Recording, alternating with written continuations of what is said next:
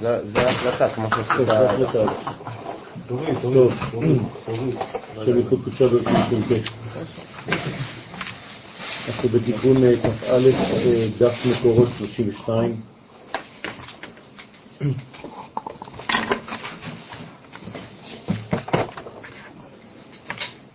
ואמר עוד כי בכל עטבן כל האותיות, דהיינו השמות, בעינון תמורות, במתת, הם בתמורה וחילוף. לפי העולמות, האותיות מתחלפות. זאת אומרת שיש גילוי אחר לפי עולם, ואותו גילוי מתלבש בלבושים אחרים בעולם אחר. ראינו שיש מדרגות שכשהן יורדות למדרגה של מתת, אז כמובן שהלבוש שונה והגילוי גם כן שונה, כי בעצם אין לנו גילוי אלא דרך הלבוש. לכן ככל שהלבושים גסים יותר, הגילויים גדולים יותר. זה פרדוקס, ערך הפוך בין אורות לכלים. ככל שהכלי גדול יותר, ככה גילוי בעצם גדול יותר, אבל מצד שני הוא מכסה יותר את האור. ולכן צריך להבין כל פעם בספר הזוהר על איזה עולם מדובר, באיזה עולם מדובר, ולדעת שהגילוי בעצם הולך ונעשה יותר ויותר לבוש, יותר ויותר מכוסה. למשל, מם צדי פה צדי. הוא שם הוויה. מתת זה... זה... מדרגה של עבד לא. ביחס לעולם האצילות. זה בעולם היצירה כבר. אז מתת זה כאילו יצירה ומטה. נכון. ולכן, למשל, הצירוף מם צדי פה צדי הוא שם הוויה באטבש. זאת אומרת שאם אני לוקח את שם הוויה ואני הופך את זה באותיות הפוכות, כלומר לאות א' אני מקביל את האות ת', לאות ב' את האות ש', יש לי בעצם שמות שמופיעים. במקום שם הוויה יש לי למשל מצווה. כלומר, באטבש שם הוויה זה מצווה. י' וה' זה מ' וצדי. ואם אני ממשיך בעצם, אז גם ו' וה' זה פ' וצדי. אם אני משאיר זה כבר נותן לי בעצם מצווה, בלי להחליף את שתי האותיות האחרות, האחרונות. אפשר לומר שבעצם כשאני מקיים מצווה, אני כותב את שם הוויה. אני מוסיף הוויה בעולם. אני שותף לגילויו של הקדוש ברוך הוא. אבל כאן אם אני משנה את כל האותיות של שם י' כו' יוצא לי שם מ' צדי פ' צדי. והנה, בשבת וביום טוב הקדוש ברוך הוא מלווה, כן, שמחה ונשמה יתרה לבני אדם, מלווה, כן? הקדוש ברוך הוא בעצם מוסיף לנו, נותן לנו אור יותר גדול, כלומר הצינור של נשמתנו מתרחב. לכן הגילוי שלנו גדול יותר. כדי שיהיה להם חלק בעולם הבא, כדי שנרגיש, נחיה גם, ולמרות שאנחנו נמצאים בעולם הזה, לפי המדרגה של העולם הבא בשבת. במילים אחרות, בשבת גם בהיותנו בעולם הזה, הערוץ נפתח לנו אל מה שקורה בעולמות העליונים, כלומר בנשמת העולם. זה נקרא עולם הבא. איך זה קורה? זה נעשה על ידי מתת. אבל בימות החול, ואי הוא נעילת דלת בפני לובין, מתת נועל את הדלת בפני הרוצים ללוות או ללוות תוספת נשמה. אבל ביום הכיפורים שאין בו לא אכילה ולא שתייה, היא עלמא דעתה, שהוא סוד עולם הבא, בחינת בינה, אין צריך ללוות כלל, כי אז מאירים הבינה בעצמה. חשוב מאוד להבין כאן ולהבין פעם אחת ולתמיד שעולם הבא זה לא עולם של אחרי המוות. זאת טעות נפוצה. העולם הבא הוא בעצם גישה אל עולם פנימי, שנקרא עולם שבא, אלא שבגלל שהוא בתוכן מאוד מאוד עמוק, הוא בא רק למי שבעצם אה, נמצא בקליטה. גם אם אתה לא נמצא בקליטה, או העולם הזה נמצא, זה בהווה. עולם שבא כל רגע. אתה לא רואה אותו, זאת בעיה שלך. כשהכל פתוח, אתה יכול לחיות בעולם הזה ולגעת בכל מה שקורה בעולם הבא. אתה לא חייב למות בשביל זה. זה מה שאני רוצה להסביר. לכן הזוהר אומר שביום הכיפורים למשל, למרות שאתה יושב על כיסא כאן בעולם הזה, אתה נמצא בעולם הבא. והעולם הבא יש לו שם. בקבלה זה בינה. בסדר? זאת אומרת ש... לא, זה אמת. זה אם אתה נוגע... כן, זה? זכוכית, לא, זה זכוכית. אתה יכול לעשות מה שאתה רוצה, זכוכית. הם אלכוהול. אני זאת אומרת אחר ש- כך דינה מורידה. אה, טינר. גם השני עם טינר, אתה יכול להוריד. גם על האור שלך אני אוריד הכל. אבל זה לא עושה נזק לזכוכית. זאת אומרת שמשה תמיד היה חי בעולם הבא. כן, ובעולם הזה. זאת אומרת שלחיות. נכון, עולמך תראה בחייך, העולם הבא הוא פשוט גישה לעולם הבינה, או שהבינה בעצם מתגלה, מופיעה. אין חוצץ, כן, חציצה זה לשון הפרדה. למשל, אישה שנכנסת למקווה, למה המקווה מטהר אותה? כי היא נכנסת לבינה. הבינה היא שורש כל הדינים. לכן הדין נמתק בשורשו, וכיוון שנידה זה דין, זה אותן אותיות, זה הדין שלה, כן, בינה, זה נידה. כדי לצאת מהמצב של הנידה צריך בעצם לחזור לשורש. השורש זה בעצם בינה. אז המים של המקווה זה בינה, זה עולם הבא. אז הנה למשל, אתה נכנס למקווה, אתה נמצא בעולם הבא גם בהיותך בעולם הזה. בבית המקדש אתה בעולם הבא, למרות היותך בעולם הזה. בשבת אתה בעולם הבא, למרות היותך בעולם הזה. ביום הכיפורים אתה בעולם הבא, למרות היותך בעולם הזה. ולכן כשהבינה מאירה בעולם, אתה נמצא, יש לך חלק לעולם הבא. ואז, ולכן ישראל יש להם חלק לעולם הבא, בגלל שאנחנו באים מעולם גבוה כזה. משם נבראנו. וככל שאנחנו פותחים את הדלת לגילוי של העולם הפנימי הזה, כך אנחנו מלאים יותר בינה. ואנחנו מבקשים, וכוננו מאיתך חוכמה בינה, כן? והשכל או בדעת, לא חשוב, אבל אנחנו מבקשים מהקדוש ברוך הוא לפתוח לנו את הערוץ של התקשורת בין עולמנו לבין המנגנון הפנימי הזה. ואז, לה יתקרא י"ק ו"ק בעדני. עכשיו, מה ההבדל? ששם בגובה כזה לא נקרא השם הוויה בשם עדני. אז איך הוא נקרא? בשמו. כי שמו כן הוא. כפי שרואים אותו, כך אומרים אותו. למה בעולמנו, כשאני רואה י' כ' ו' כ', אני אומר א', ד', נ', י'. כלומר, יש לי בעצם פער, יש לי כאן עיוות. זה לא מה שכתוב. לא יודע אם שמעתי את זה פעם. בשביל זה אתה פה. לא, את ה... את השמיות. את. השם. כן. אתה עוד מעט תשמע.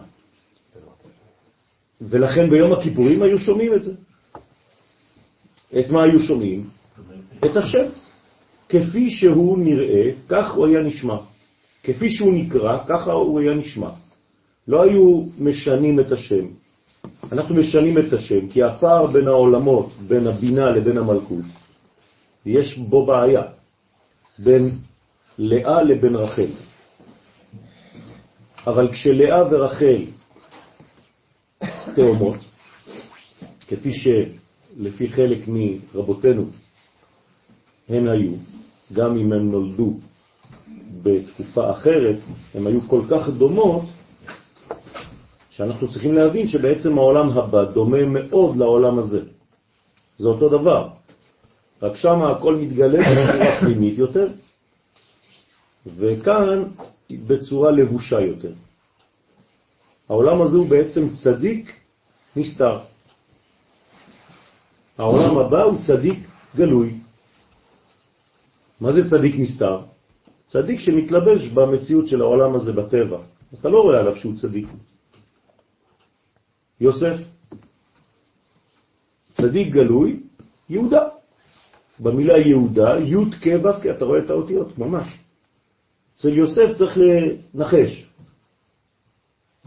יש יוסף, אבל אחרי זה כתוב יהו, זה כבר לנו שלוש אותיות. וסוף. סוף זה ה'. כלומר, יוסף ויהודה זה אותן אותיות. רק שאצל יהודה אתה רואה י' כו' כ', ואצל יוסף צריך לדמיין את זה, קצת עם חוש מפותח של דמיון. אז יהו, שמו בצאתו על ארץ מצרים, סוף. מה יהודה לא רואה את זה? הוא רואה, ויגש. צריך זמן.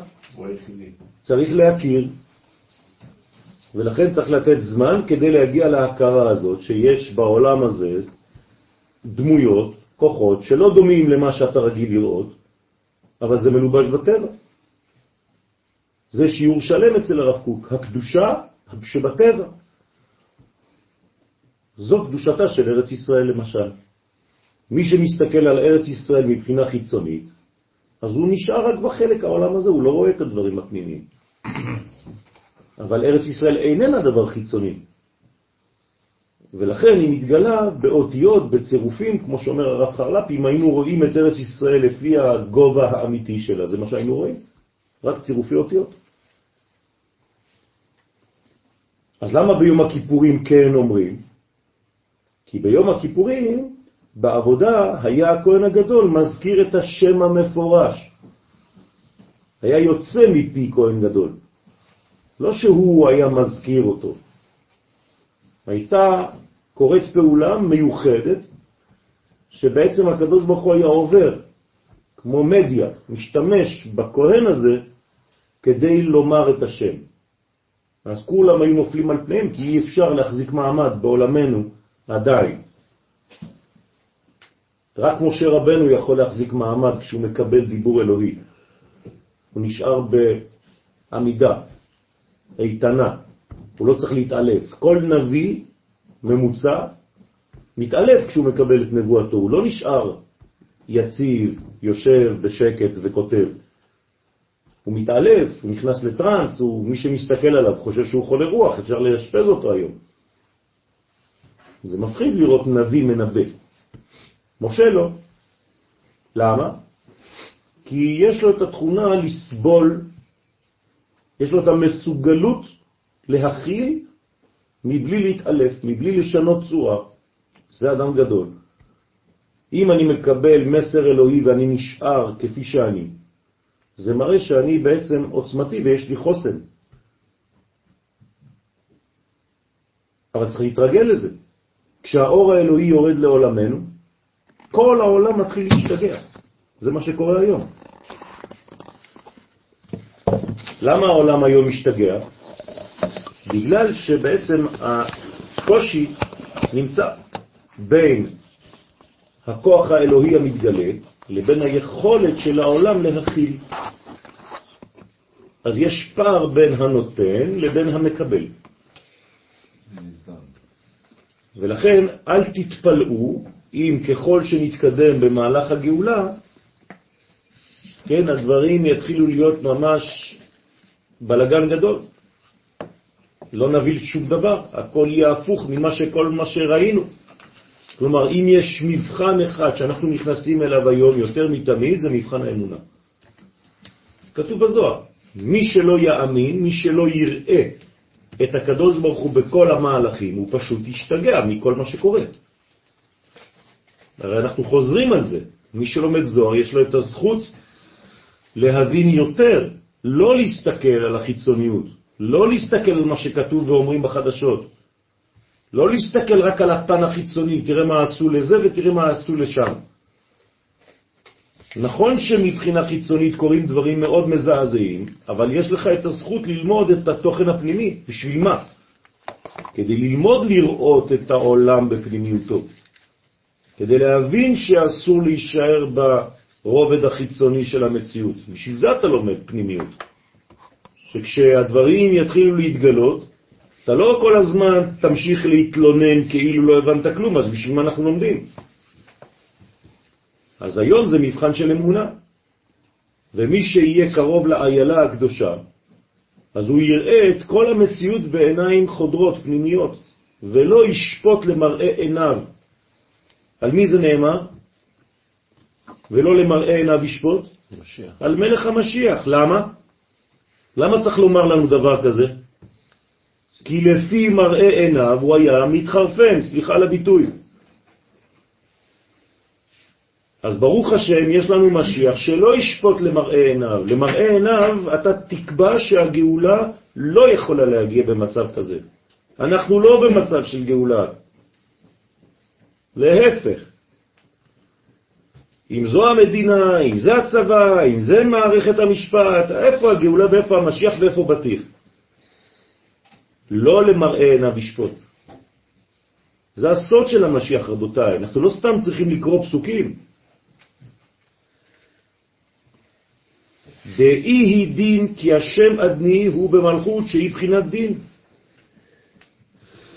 ואמר עוד, אז זה בדיוק העניין. תשימו לב, עד כמה הדברים מעוותים. אתה רואה שם, ואתה אומר שם אחר. זה בדיוק מה שקורה. בגאולה, לא. בגאולה, מה שיהיה, אתה תאמר. היום אתה רואה י' כו'. עכשיו אני חודר קצת יותר לעניינים. ואתה אומר שזה דינים. זה חסד בתוכן, ואתה מגדיר את זה כדין. עכשיו הבנתם מה זה אומר? לראות את שם הוויה ולומר שם אדנות? כלומר, כל התהליך הוא תהליך של רחמים, ואתה, מה אתה רואה? רק דין. דין. ומה אתה אומר? רק דין. ומה אתה קובע? רק דין. איפה שם הוויה? אנחנו עושים כמו הלכה ששחק כמו שאדם לא מבין בהתחלה את מהלך הגאולה, גם משה רבנו. אבל זה דין... ומאז באתי אל פרו, הרע לעם הזה, ולא הצלת. וזו המסתמה הכי גדולה שיכולה להיות. נכון, אבל צריך להיזהר. בעניין הזה זה לא דין שכאילו נותן מסגרת מסוימת שבעצם כאילו אנחנו מגדירים... תמיד הדין נותן מסגרת, אבל כשהמסגרת סוגרת ולא מראה את מה שיש בפנים, יש בעיה. זה לא, כאילו, זה לא, זה, זה לא מדייק בדבר, כאילו, כאילו, כאילו, כרגע, לא. אנחנו חיים בעולם שהוא חייב מסגרת מאוד ברורה. אז אמרת. לכן החסד הוא לק- לקבל את המסגרת הזאת. אז אמרת, כרגע. אבל אם המסגרת בסופו של דבר מראה לך קופסה, ואתה לא מסוגל... ואתה לא מסוגל לראות מה שיש בפנים, יש לך בעיה. מה אומרים חכמי הקבלה כדי להתגבר על הבעיה הזאת? כל הזמן תסתכל, כשאתה אומר שם אדני, על ארבע אותיות י' כ' ו' כ'. אם אתה לא מסתכל ואתה לא מכוון, ואתה אומר שם, שאתה לא מכוון את השם האמיתי, שהוא כתוב י' כ' ו' כ' בניקוד מיוחד, מה עשית בעצם? תרגמת את הרחמים לדין. אתם מבינים עד איפה הדברים מגיעים? אז כשחכמי הקבלה אומרים לנו משהו, זה לא כדי סתם לבלבל לנו את הראש. תסתכל. לא. כשאתה מסתכל על שם הוויה, אתה צריך לראות שם הוויה, אתה צריך להבין ולהאמין שהקדוש ברוך הוא במידת הרחמים מנהיג עכשיו את העולם למרות שזה נראה לך כדין בחוץ. זה התוכן של המקובלים. ולא למראה עיניו ישפוט. אז מה כן? והעריכו ביראת השם. רק הריח. למה חוש הריח? כי רק החוש הזה לא נפגם בחטאו של אדם הראשון. לא כתוב שחווה או אדם הריחו, אבל הם כן ראו. ותרא האישה, כי טוב העץ למאכל וכי תאווה הוא לעיניים. ותיקח חוש המישוש מפריו, ותאכל חוש האכילה. ותשמע לקול הנחש. הכל התקלקל, אבל לא כתוב ריח. אז לך אל החוש שלא התקלקל, ומשם תמשוך את חוט הגאולה. ולכן ביום הכיפורים אסור לנעול. לכן אנחנו לא נועלים נעליים. בד זה לא נקרא נעל, זה לא דלת? רק עור. זה אותו דבר. נכון. אם אתה נועל נעלי עור, אתה נועל נעלי עיוור. עור זה אותיות עיוור. כלומר, אתה סוגר את עצמך מהיכולת להיות בעולם הבא. חבל, אתה מפספס את היום. כל היום הוא בעולם הבא, ואתה בגלל הנעילה שלך, לא הנעילה של יום הכיפורים, הנעילה של עצמך, חז ושלום, אתה לא מסוגל לקלוט את הרובד הפנימי שנקרא בינה ב- ביום הכיפורים. אז במקום להיות בבינה ביום הכיפורים, נעלת. למה הקדוש ברוך הוא אומר למשה, של נעליך מעל רגליך? אחר. כלומר, תסיר את המנעולים. אם אתה רוצה לקבל את המסר שלי, אתה לא יכול להישאר ברב בריח, אתה צריך להיות רב דקדושה. ולכן הוא בחינת נעל, וביום הכיפורים הוא עניין נעילת דלת. אותו דבר, אתה סוגר או פותח, שנועל את הדלת בפני, כן, לבין לאכילה ושתייה גשמית. אז מה כן? תצא מהבניין הגשמי של הדברים כדי לראות לפחות פעם בשנה את כל הערך הפנימי של המצב. ואינו נועל הדלת בפני השווים בתשובה. כלומר, כשאתה נועל בעצמך דלת אחת לכל הרובד החיצוני של המציאות ליום אחד, נפתחת לך דלת אחרת, נפתחת לך דלת אחרת, דלת של גישה לתשובה. איפה התשובה נמצאת? בבינה. נכון? תשובה זה בבינה. אם הייתם צריכים למקם, למקד את התשובה בספירות, זה בינה. אלא מתת פותח את השער לפניהם. אי היא פתיחה לקבל שווים, כי הבינה פתוחה לקבל שווים. אז כדי לעשות תשובה צריך לחזור לבינה. הבינה זה המקור. כמו המקווה, אמרתי לכם קודם, מי שרוצה לעשות תשובה, לחזור למקור, הוא חייב להיכנס לעולם הבא. אז בעולם שלנו יש לנו כמה אמצעים. לפי זה מתי הכי קל לעשות תשובה? בשבת. לכן, מה זה ראשי תיבות שבת? שבת בוא תשוב. כלומר, אם אתה מנצל את השבת, אתה יכול לעשות תשובה כל שבת. זה הזמן הכי טוב לעשות תשובה. ולכן, לפי הבן איש חי, כן? בסדר של הקידוש של ערב שבת, אז הוא אומר את זה. יש לו שם ייחוד כזה, שעכשיו הזמן הכי טוב לעשות תשובה. ואני רוצה להיכנס למנגנון הזה, הקדוש ברוך הוא תעזור לי. אז הבן איש חי עליו השלום אומר לנו לומר את הדברים האלה. אם תשיב בשבת. לא, זה בכלל בקידוש כבר, נכון. אז זה בדי- בדיוק כל העניין של השבת. כל השבת זה לשון תשובה. דהיינו לקבל את הבינוניים שתלויים ועומדים עד יום הכיפורים, שאם עושים תשובה נחתמים לחיים. אז זה הסוד הפנימי. עכשיו תשימו לב מה זה נחתם לחיים, או נכתב למיטה. שפשוט מאוד, אם אתה נחתם לחיים, אתה פשוט רואה את החלק שנקרא חיים במצב שאתה נמצא בו. למשל, עם כל מה שאירע השבוע, כן? אדם באופן מאוד מאוד מאוד קל יכול להיכנס לדיכאון. פשוט מאוד. שם קטסטרופה, שם זה, שם השם ישמור, ואחת התאבדה, ובית דין שמעוות את כל ה... מה אתה אומר? אז איפה אנחנו? אז מה זה נגמר? מה אנחנו לומדים בכלל? מה אנחנו הולכים לשיעורים? אין כבר, כן, הכל ייאוש כבר. אתה שומע חד... חדשות, אתה רק בוכה. אז מה? אז אמרנו לכם, ולכן צריך להיזהר מאוד, שלפני גילוי המשיח, שהוא מאוד מאוד קרוב, האור והחושך משמשים בערבוביה. זהירות, אל תיפול למצב הזה.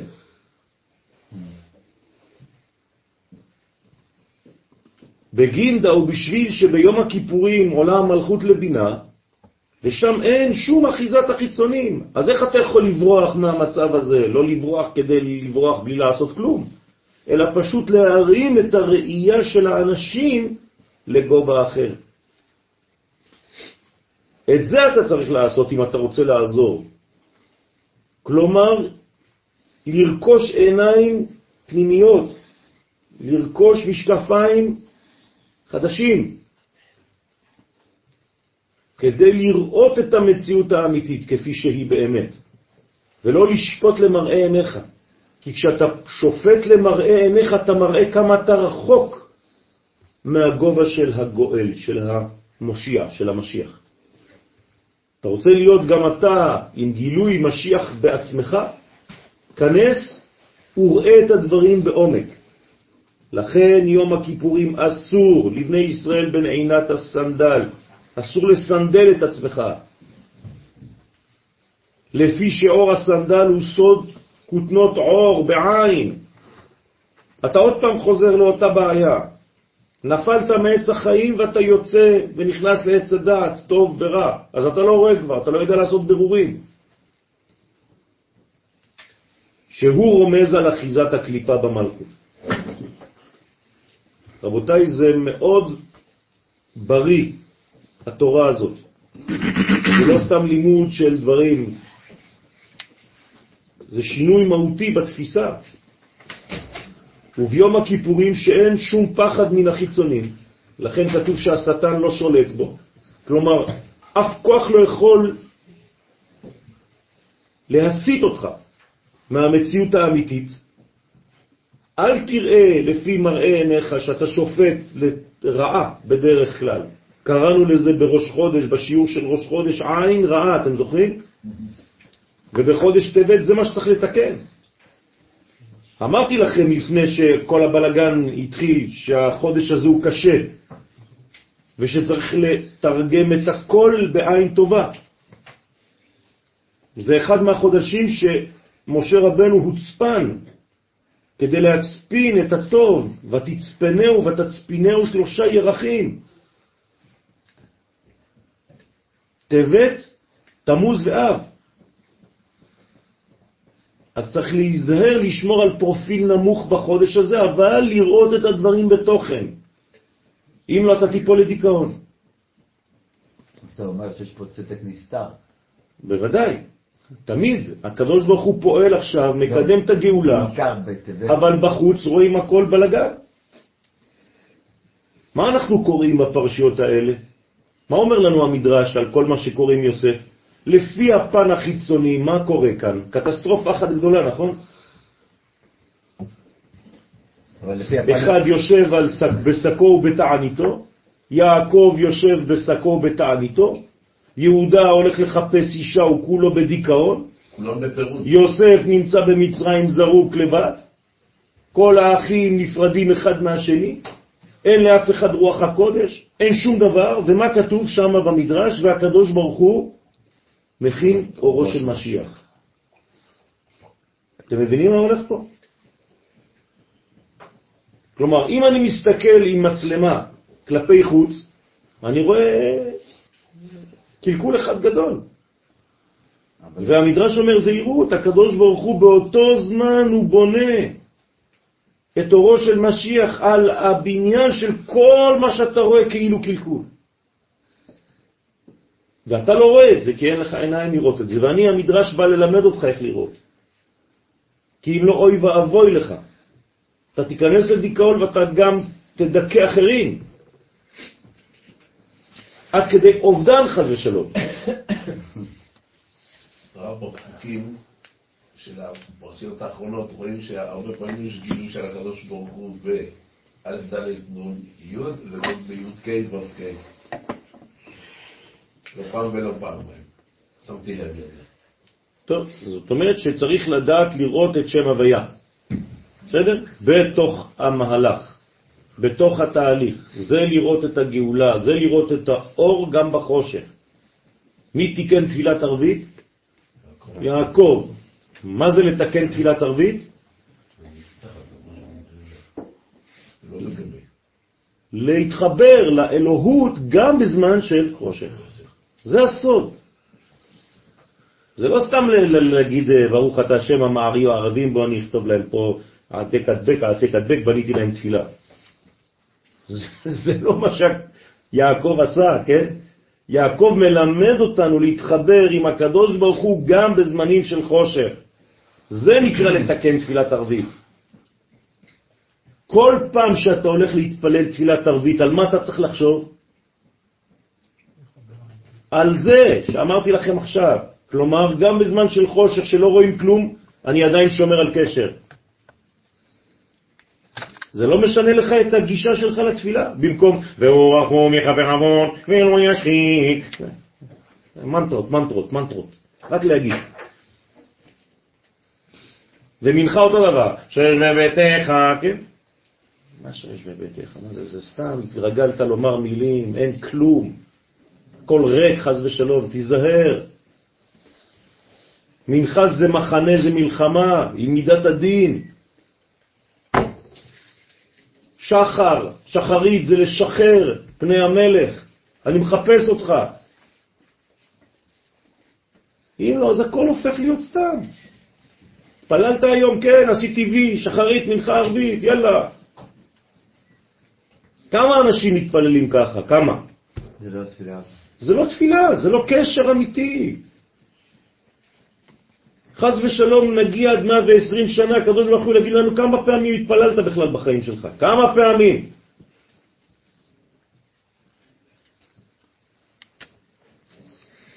רבותיי, זה הזמן של הגאולה, בגאולה צריך לחזור לאמת. איך קוראים לתורת הקבלת? חכמי האמת, תורת האמת. זה לא תורה של זיוף, אי אפשר כבר לשקר. אתה לא יכול להמשיך איך שעשית עד עכשיו. בשביל זה אנחנו מנסים בסייעתא דשמיא ללמוד, בכל הצניעות. השבוע הלכתי לנחם אנשים במשפחות עם קטסטרופה, תלמידים שלי. מה אני אגיד לאנשים כאלה? דבר אחד, תשמרו על צניעות. לא להגיד סתם שטויות. זה עשה את התיקון שלו, התיקון שלו היה ככה, והתיקון, וזה סיים את התיקון. מי אתה בכלל? כל מי שבא עושה את עצמו, לא יודע מה, ומתחיל לחרטט לאנשים. בבא בובה. אתם לא מבינים איזה קטסטרופות קראתי על, על דבר כזה. הגמטריה של הגיל שלה 36, בגלל זה היא הדליקה את הנרות של חנוכה ושרפה את הילדים שלה. תגיד לי, אתה נורמלי? וזה באלון, בעיתון. על מה אתם מדברים? חס ושלום, תפסיקו כבר עם השטויות האלה. אז קצת צניעות, רבותיי. לרמוז על זה אסור לבני ישראל נעילת הסנדל. בשביל זה צריך להיזהר, לא לנעול. ואמר דלת ייחודה בלקודשא בריחו שכינתה, מפני שאין ייחוד ביום הכיפורים לקדוש ברוך הוא עם השכינה. דלזימנין אי הוא שכינתה והסתלה קודשה בריחו, כי לפעמים השכינה עולה לבינה, ואז מסתלק ממנה הקדוש ברוך הוא שהוא זעיר אנפין. אתם מבינים למה אין זיווג ביום הכיפורים? כי המלכות עולה למעלה מהמקום של הזיווג. הרי זעיר אנפין זה קודשה בריחו. ואנחנו מדברים עכשיו על בינה, בינה זה עולם הבא, זה יותר גבוה מזעיר אנפין, נכון? בקבלה. אז איך יהיה זיווג? אין זיווג לא בגלל שהם לא רוצים להתחבר, אלא בגלל שהמלכות היא בקומה הרבה יותר גבוהה, היא כמו אימא עכשיו, למעלה מזעיר אנפין, ואתה לא מזדווג עם אימך. ולזימין קודשה ברכו והסתלק שליטה, ולפעמים זה עולה לבינה. אבל כשזה עולה לבינה, הוא בעצמו, כאן לצורך העניין קודשה בריחו, אז מסתלקת השכינה ממנו, גם שם, אז השכינה היא נמצאת במקום אחר, ונמצא שביום הכיפורים אין השכינה תחת זעירנטין בבחינת נעל, לכן אסור לבני ישראל נעילת הסנה, וגם אסור זיווג. במילים אחרות, כדי לסכם את העניין הזה, יש הרבה עמידות בין הקדוש ברוך הוא לבין כנסת ישראל, וצריך לדעת איך הם עומדים ומתי הם עומדים. מהי צורת העמידה שלהם, ולפי צורת העמידה אתה יכול לדעת מה קורה באותו זמן ב- ביקום. מה זאת אומרת עמידות? כלומר, האם הוא פנים בפנים, אחור בפנים, פנים באחור, באיזה עולם הוא נמצא, באיזה עולם היא נמצאת. בשיר השירים תמיד יש אה, כל מיני רמזים על הדבר הזה. כן, פתחתי לדודי ודודי חמק, עבר. מה זה? אני פותחת לו והוא בורח? אז תבין שיש כל מיני שינויים בעמידה של הפרצופים. ובגינדה ולפי שבכל, אתם רואים מה, מה, מה עושה הזוהר? הוא מלמד אותנו מה קורה בכל רגע, כדי שתדע איפה להיות. אז הוא אומר לך עכשיו, מגלה לך שבכל יש אחיזה לחיצונים. כלומר, יש אחיזה למי? לחציצה, חיצונים זה לשון חציצה. במילים אחרות, ביום חול אתה לא רואה את הדברים בתוכן, אתה רואה לבושים ואתה יכול להתבלבל כשאתה רואה את הלבוש. מה אמרנו פעם על מה שאומר תיקוני זוהר על הדור האחרון של המשיח? שהחיצוניות שלו היא לא יפה, היא ביש, אבל התוכן הוא טוב. כלומר, אם תסתכל על הדור שלנו ואתה תשפוט למראה עיניך, אתה תגיד שהמשיח לא יכול להגיע בדור כזה. על מה אתה מדבר בכלל? זה מראה כמה לא הבנת את כל הזוהר שלמדת במשך שנים. זה לא בגלל שפתחת זוהר שאתה מבין את תוכנו. לפתוח זוהר זה לפתוח ערוץ תקשורת חדש. זוהר, זוהר. והמשכילים יזהירו כזוהר הרקיע. איך תכיר את המשכילים האלה שיזהירו? מצדיקי הרבים ככוכבים, הם יהיו מצדיקים את הדור, למרות החיצוניות הלא יפה שלו. כמה אנשים תמצא כאלה שיגידו, לא, רבותיי, אל תיכנסו לפניקה, אל תפחדו. כמה תמצא כאלה? אתה תמצא כל הזמן רק אנשים ש... איזה מדינה, איזה זה, הכל זבל, הכל זה. זה אתה תמצא בטונות. אבל מי שיגיד לך, רבותיי, תסתכלו בתוכן, אתם לא רואים? יש לנו באחוזים כמה זה, נכון? שתיים מתוך 12. מרגלים. זה אותו דבר. מה אומר יוסף לאחים שלו? מרגלים אתם. למה הוא אומר להם מרגלים אתם? כי אתם מסתכלים על החיצוניות, עובדה, אפילו אתם לא מכירים בי. לא עכשיו ולא קודם. ואני אותו יוסף. פעם בלי זקן, פעם עם זקן. אתם מבינים את, את הסוד פה? אתה שפטת אותי כי לא היה לי זקן. אמרת זה לא יכול להיות רב. זה צריך לזרוק אותו לבור. רב זה מי שדומה למי שאני רגיל לראות. אם לא, אין לו את כל הציוד, הוא לא רב. אז עכשיו יש לי זקן, אבל יש לי לבוש גם של מלך מצרי. הכל מבלבל אתכם. מה, יכול להיות משיח מושיע כזה?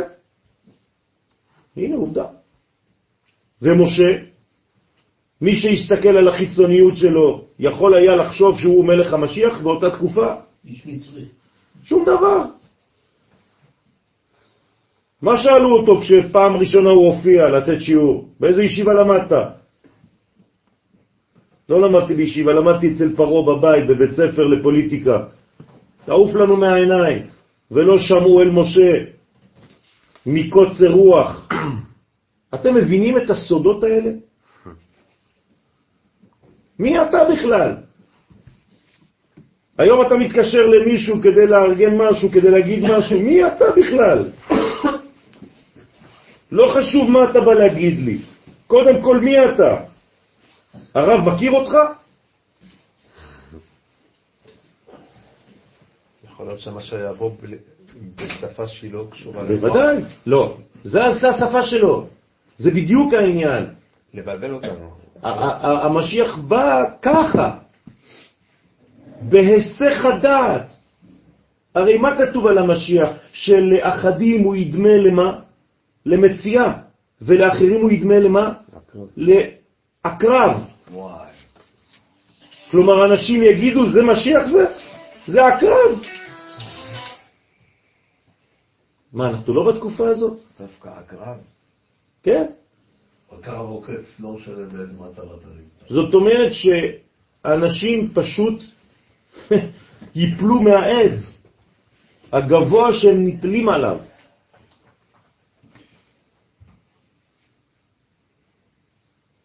אמרתי למישהו, התקשרתי השבוע, כי הצדיק ביקש ממני לעשות כל מיני דברים. נכנסתי למקומות, כן?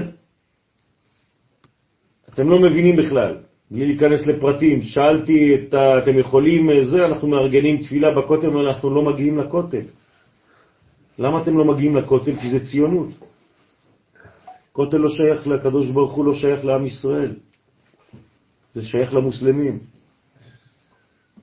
זה לא גאולה שלנו, הגאולה שלנו יורדת מהשמיים, שום דבר, שום חיילי צה"ל, שום מדינה, שום דבר. אני לא, אף פעם בחיים שלי אני לא מכניס את הרגליים שלי לכותל, אומר לי.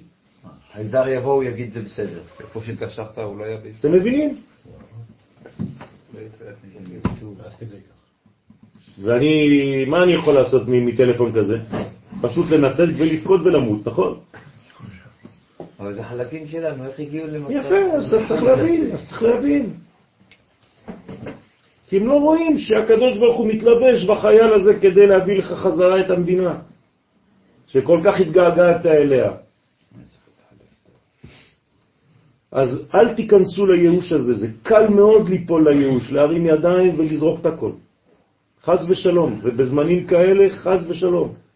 חודש טבת, תטיבו, תהפכו את הרע לטוב, יתקפיה ויתהפכה. לכן עונת תלמידי חכמים בשבת, למה החכמים מזדווגים עם נשותיהם בשבת, בליל שבת? שאז אין אחיזה לחיצונים כי הם לא רוצים שהזיווג שלהם יוליד גישות חיצוניות, כשאתה מתייחד עם האישה, ועכשיו זה רובד פנימי, כן? זה לא הלכה למעשה, רבותיי. אבל מי שבאמת בגובה הזה, הוא כן שומר על זה. למה הוא לא מתייחד עם אשתו, חוץ מליל הטבילה, שזה מצוות עונה? אבל למה תלמידי חכמים לא מתייחדים בשבוע, רק בשבת? כי הם יודעים שבשבוע, כשמתייחדים, אז מי נכנס לזיווג הזה? כל מיני כוחות אחרים. דביומין דחול דשלט מתת, אז הנה, אז הזוהר מגלה לנו, כי בימות החול, ששולט המלאך הזה מתת, איתמר, אז נאמר, יהיה סגור, גן נעול, אחותי כלה. אז זה סגור. מתי סגור? ששת ימי המעשה. מה אומר המשך הפסוק? מתי זה ייפתח? שבת וחודש. שבת וחודש. הוא מפרש באיהי כשהשכינה מלובשת במתת, סגירה תרעה, אז סגור השער של מתת, לפי שאז אין ייחוד, וביום השבת ייפתח, וביום החודש ייפתח. אז וביום השבת ייפתח, ביום השבת דהיינו ייפתח תרעה. יפתח, יפתח השער של מתת, ותיפוק מן השכינתה, ותצא ממנו השכינה, שהייתה מלובשת בו בששת ימי החול. בסדר? אז כשאתם רואים את משה יורד מהשמיים, הוא יורד בלבוש, כי בו שש. אז אתה לא יכול לראות שהוא בעצם מלך המשיח. וירא העם כי בו שש משה. לבוא. אתם מבינים את הסוד? זה לא כי בושש משה, כי הוא מלובש עכשיו בשש, ובשש הכל סגור. תבוא בשבע. לא, אבל אנחנו כן צריכים לפתח ראייה שישית. שוב פעם, מתוך אם. אתה לא רואה את השבע ואת השמונה, אז הכל זה בגדי שש, זה רק צבא. שש וארגמן לבושה, ותשחק ליום אחרון. להתייחדה עם בעלה כדי להתייחד עם זה. יש, יש תורה כזאת אצל הגויים? יש תורה כזאת, חס ושלום. מה יש להם? מה יש להם? ריבונו של עולם, מה יש להם? הבל וריק, הכל ריק. איך אתה יכול לתרגם את התורה? אתם יודעים למה אנחנו צמים? ביום ראשון יש צום, אתם יודעים? על מה צמים? על מה צמים?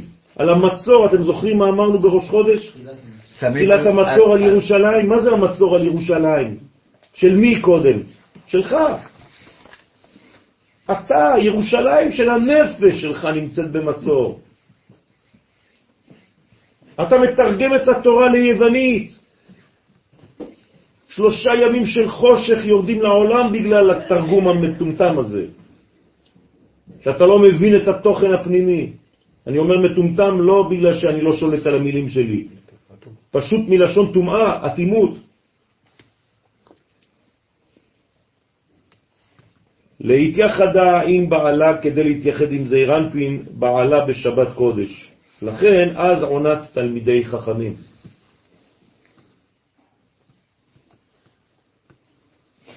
מובא במסכת ברכות דף נ"א, סוף עמוד א'. עשרה דברים נאמרו בכוס של ברכה. ואחד מהם שצריך להיות מלא. הכוס צריכה להיות מלאה, מלאה ביין.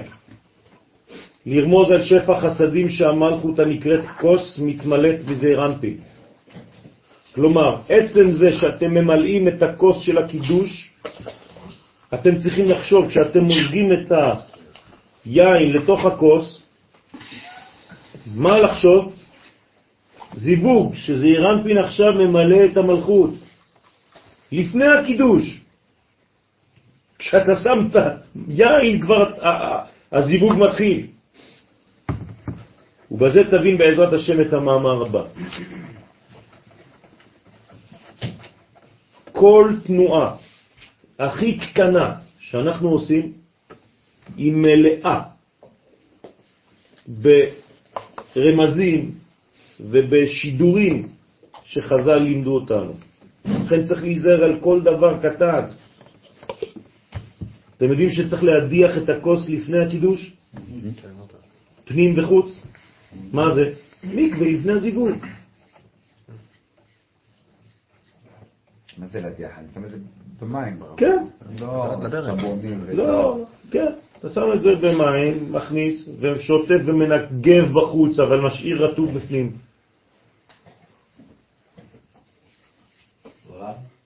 גם כשמנסרים, אז לפי, כמו שהבנתי, על פי קבלה צריך לזרות גם מים. מה זה? זה גם. זה חסדים, כדי שלא יהיה מהלך של גבורות לבד. גם במים, גם ביין אני שם, אני מוזג שלוש טיפות של מים. אני מכוון מלא ידינו מברכותיך. מעושר מתנות ידיך, ראשי תיבות מים. זאת אומרת שיש מלא מלא מלא דברים, חוץ מהבדלה. הבדלה זה להפך, כי צריך לחזור לגבורות. ואמר עוד, זימנה ובאותו הזמן דהיינו בשבת, שאז יש ייחוד זון, התקריאת כוס מלאה, כן? אז בשבת זה מילוי. נקראת המלכות כוס של ברכה. זה נקרא כוס של ברכה. שהוא מלא משפע חסדים. הדה הוא דכתיב זה שכתוב בברכת נפתלי, הוא מלא ברכת י' כו' ברכת השם. היינו המלכות מתמלאה בברכת השם שהוא זעיר אנפין. כן, י' כו' זה זעיר אנפין, נכון? צריך למלא את המלכות בברכה הזאת, בקשר הזה עם י' כו' ים ודרום ירשע, הנה ים היא המלכות ודרום הוא זעיר אנפין. כי החסד בא מהדרום, כי כל בניינו מצד החסד שבדרום, חסד לאברהם, והם ו' כדשם הוויה. כן, אז זעירנפין זה ו', המלכות זה ה', ויש לנו מוחין י' כ'. אז יש לנו י' כ' ו' כ'. מי שאין לו מוחין, מה הוא רואה? רק ו'. נכון? מה זה הוא רואה רק ו'? כמה זה ו' וה' בגמטריה? 11. מה זה 11 בתורה? כללות. ארורים. הוא רואה את כל העולם הזה כדבר כללה, כעונש. כל העולם הזה זבל. מי שאין לו מוכין דגדלות, מי שאין לו יודקה, מי שאין לו 15, הוא רואה רק ו"ק, הוא רואה רק 11, ו-11 סממנים היו בה. זה התיקון. כי אם אתה חז ושלום נופל, אתה תעשה רק את זה. אתה תראה רק ו"ק בחיים שלך. שתיים. שתי אותיות אחרונות של השם. ושתי אותיות אחרונות זה גמטריה 11, זה הבלגן השלם בחיים.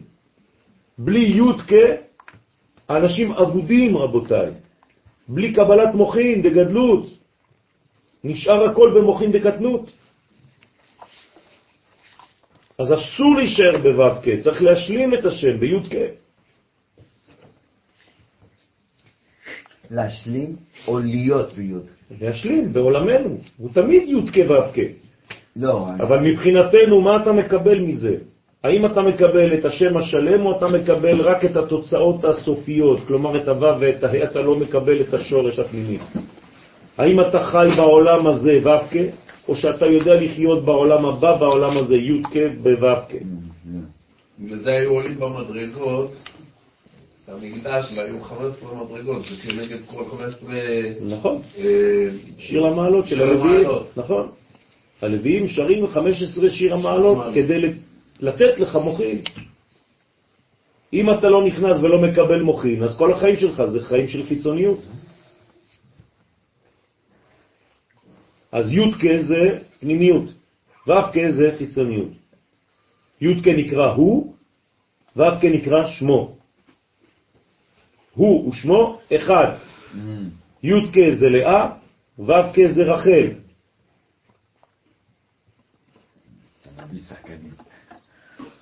ומילת תהיה רשע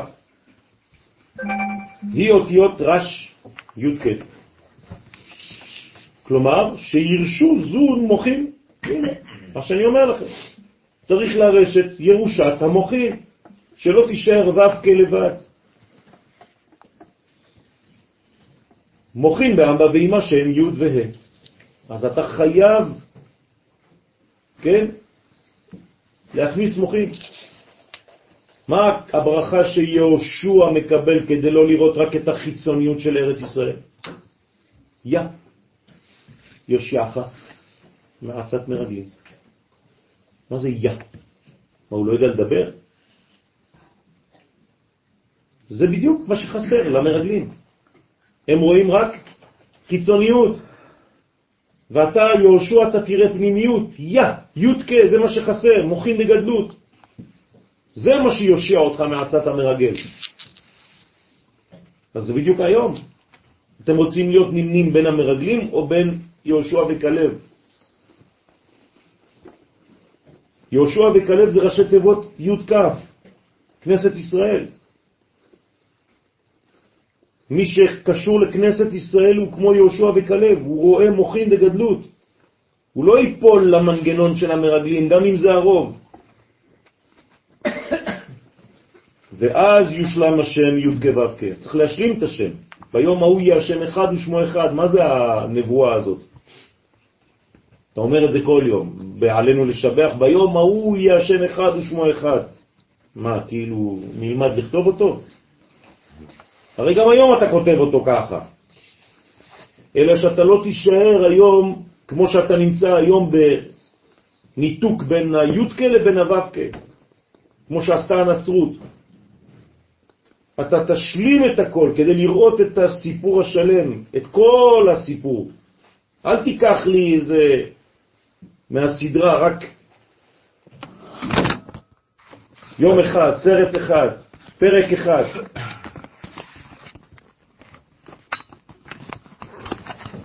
והיינו בשבת בשעת הייחוד, וביומין דכל אית קריאת יבשה במתת, כי בימות החול, כשאין ייחוד זון, נקראת המלכות יבשה, יבשה. זה אותו דבר, זה יבש. מפני שאז היא מלובשת במתת. זה נקרא יבשה, או יבשה, זה אותו דבר. הדאו בכתיב, זה שכתוב ויאמר אלוהים שהוא הבינה, כן? אלוהים זה הבינה, ייקבו המים הם מימי החסדים, מתחת השמיים, תחת התפארת הנקראת שמיים, אל מקום אחד שהוא היסוד, כן, ולא ישפיע על המלכות, ותראה היבשה, ואז תראה המלכות יבשה, יבשה, בהתלבשותה במתת. אלוהים, אה, אה, אמרת כרגע, בינה. בינה, יש, אז אני יכול לקרוא ל... י"ה ו"ה, י' כו' כ'. ו"ק חוכמה? כן. י', י' זה חוכמה, ה' זה בינה, אבל אפשר גם ב... לא, אמרת שם, נכון, כשם שלם. נכון. זאת אומרת שיש לפעמים, כן, את השם, אלוהים. לא י' כ' ו' כ', כתוב אלוהים. א', ל', ה', י', מ'. בריאת העולם. בבריאת העולם, בראשית ברא אלוהים. אז מה זה האלוהים הזה? בינה. ריבוי. בסדר? למרות שבפנים, כן, יש את שם הוויה, תמיד. תמיד יש שם הוויה, רק שהוא לא מופיע עדיין. מתי שם הוויה מופיע? בבריאת העולם, מתי? רק כשהאדם נברא. לפני שהאדם נברא, אדם הראשון, אתם תשימו לב, יש רק שמות אלוהים, אלוהים, אלוהים, אלוהים, אין שום שם אחר. וכשהאדם נברא, אדם הראשון, כלומר המוסר שיתרגם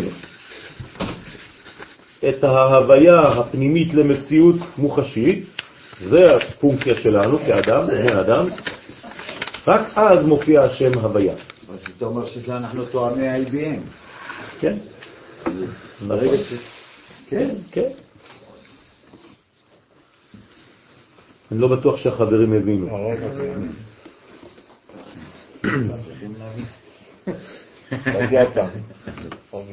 אם הייתי אומר ככה, לא הייתי נותן שיעור, נכון?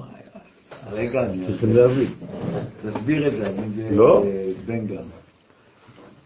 ובזמנה דהתמליאת, ובזמן הייחוד, שהמלכות מתמלאת בשפע חסדים מזעיר אנפין, היא תמר עלה, אז נאמר עליה כוס ישועות אסה.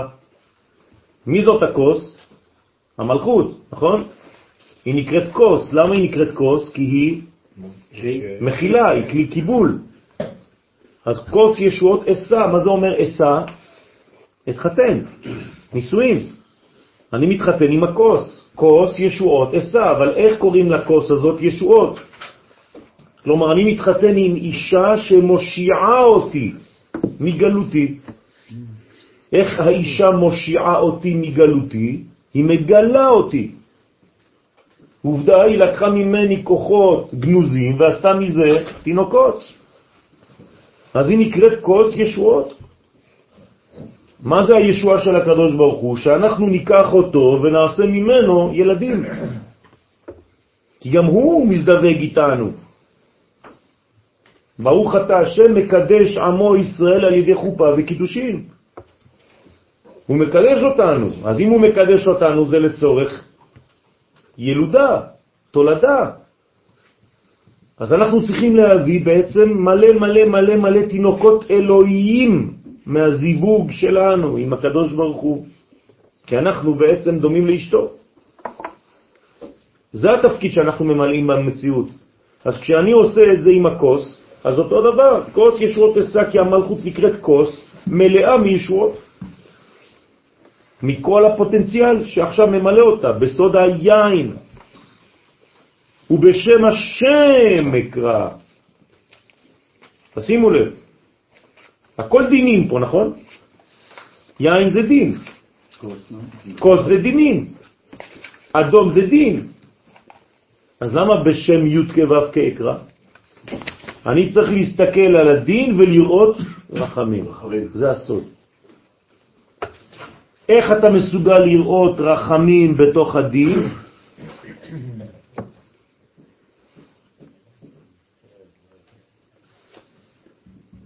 אה? רק כשאתה מרים את הכוס מהמציאות של העולם הזה. לכן מה עושים בקידוש? מרימים את הכוס. למה אתה לא משאיר את הכוס על השולחן ואתה יכול לברך ככה? השולחן, מה אכפת לך? לא, אם אתה לא מרים את הכוס מהמציאות התחתונה, אתה לא תראה את שם הוויה, אתה תראה רק דינים. הבנתם את הסוד? הנה, עוד פעולה קטנה שאתם חושבים שזה סתם, ככה עושים, מרימים את הכוס. ראיתי את אבא שלי, סבא שלי, כולם מרימים. גם אני מרים.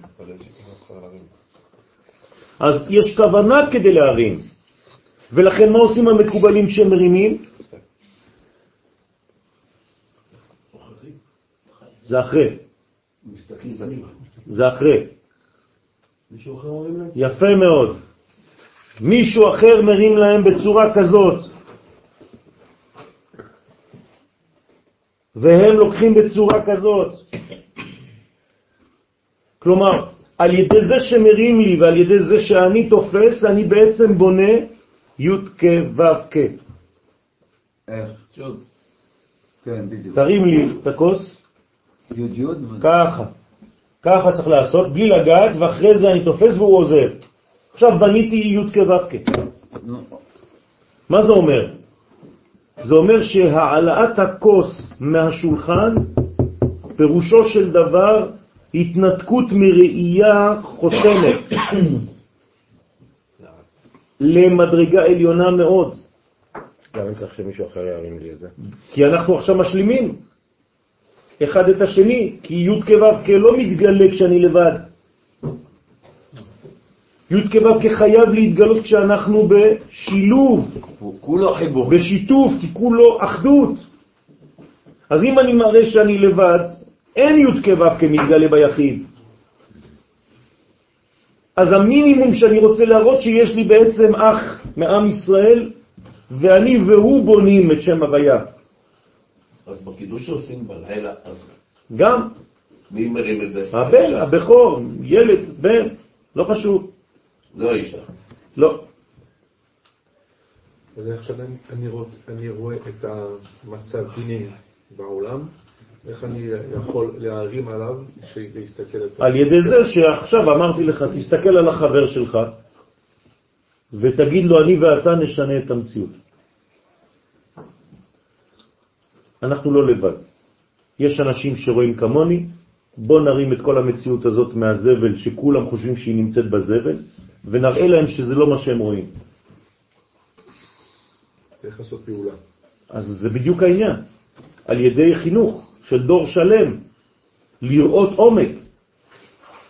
למה הדור רוצה להיכנס לפנימיות הדברים? כי נמאס לו לראות את הדברים בחיצוניות שמוכרים לו.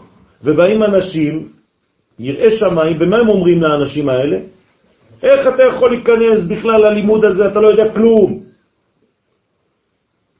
מי אתה בכלל? מי אתה בכלל?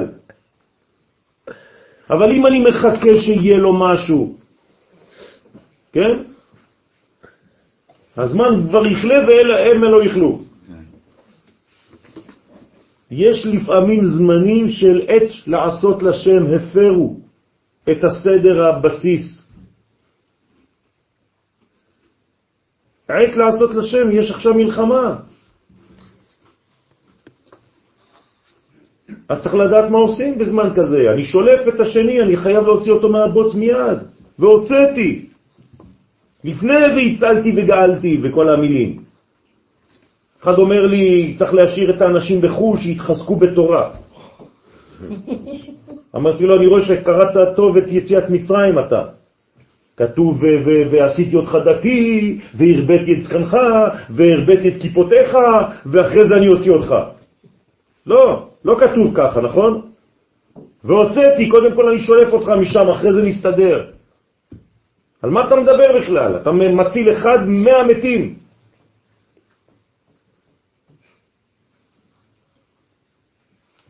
כן, תפיסה, חבל על הזמן. בשבועיים האלה התמודדתי עם... אה, בכל המקומות בארץ. כל מיני תפיסות כאלה, שכבר לא עובדות את השם, עובדות שיטות. הן עובדות את השיטה במקום לעבוד את הקדוש ברוך הוא.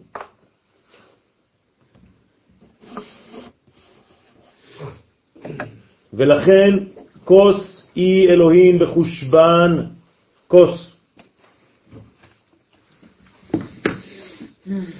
כלומר, כוס, כמה זה בגמטריה? 86. 86. כלומר, מה זה כוס? זה אלוהים. זה אותה גמטריה. דרך אגב, כמה צריך שיהיה? 86 גרם. זה אותו דבר. סמק. כמניין כוס.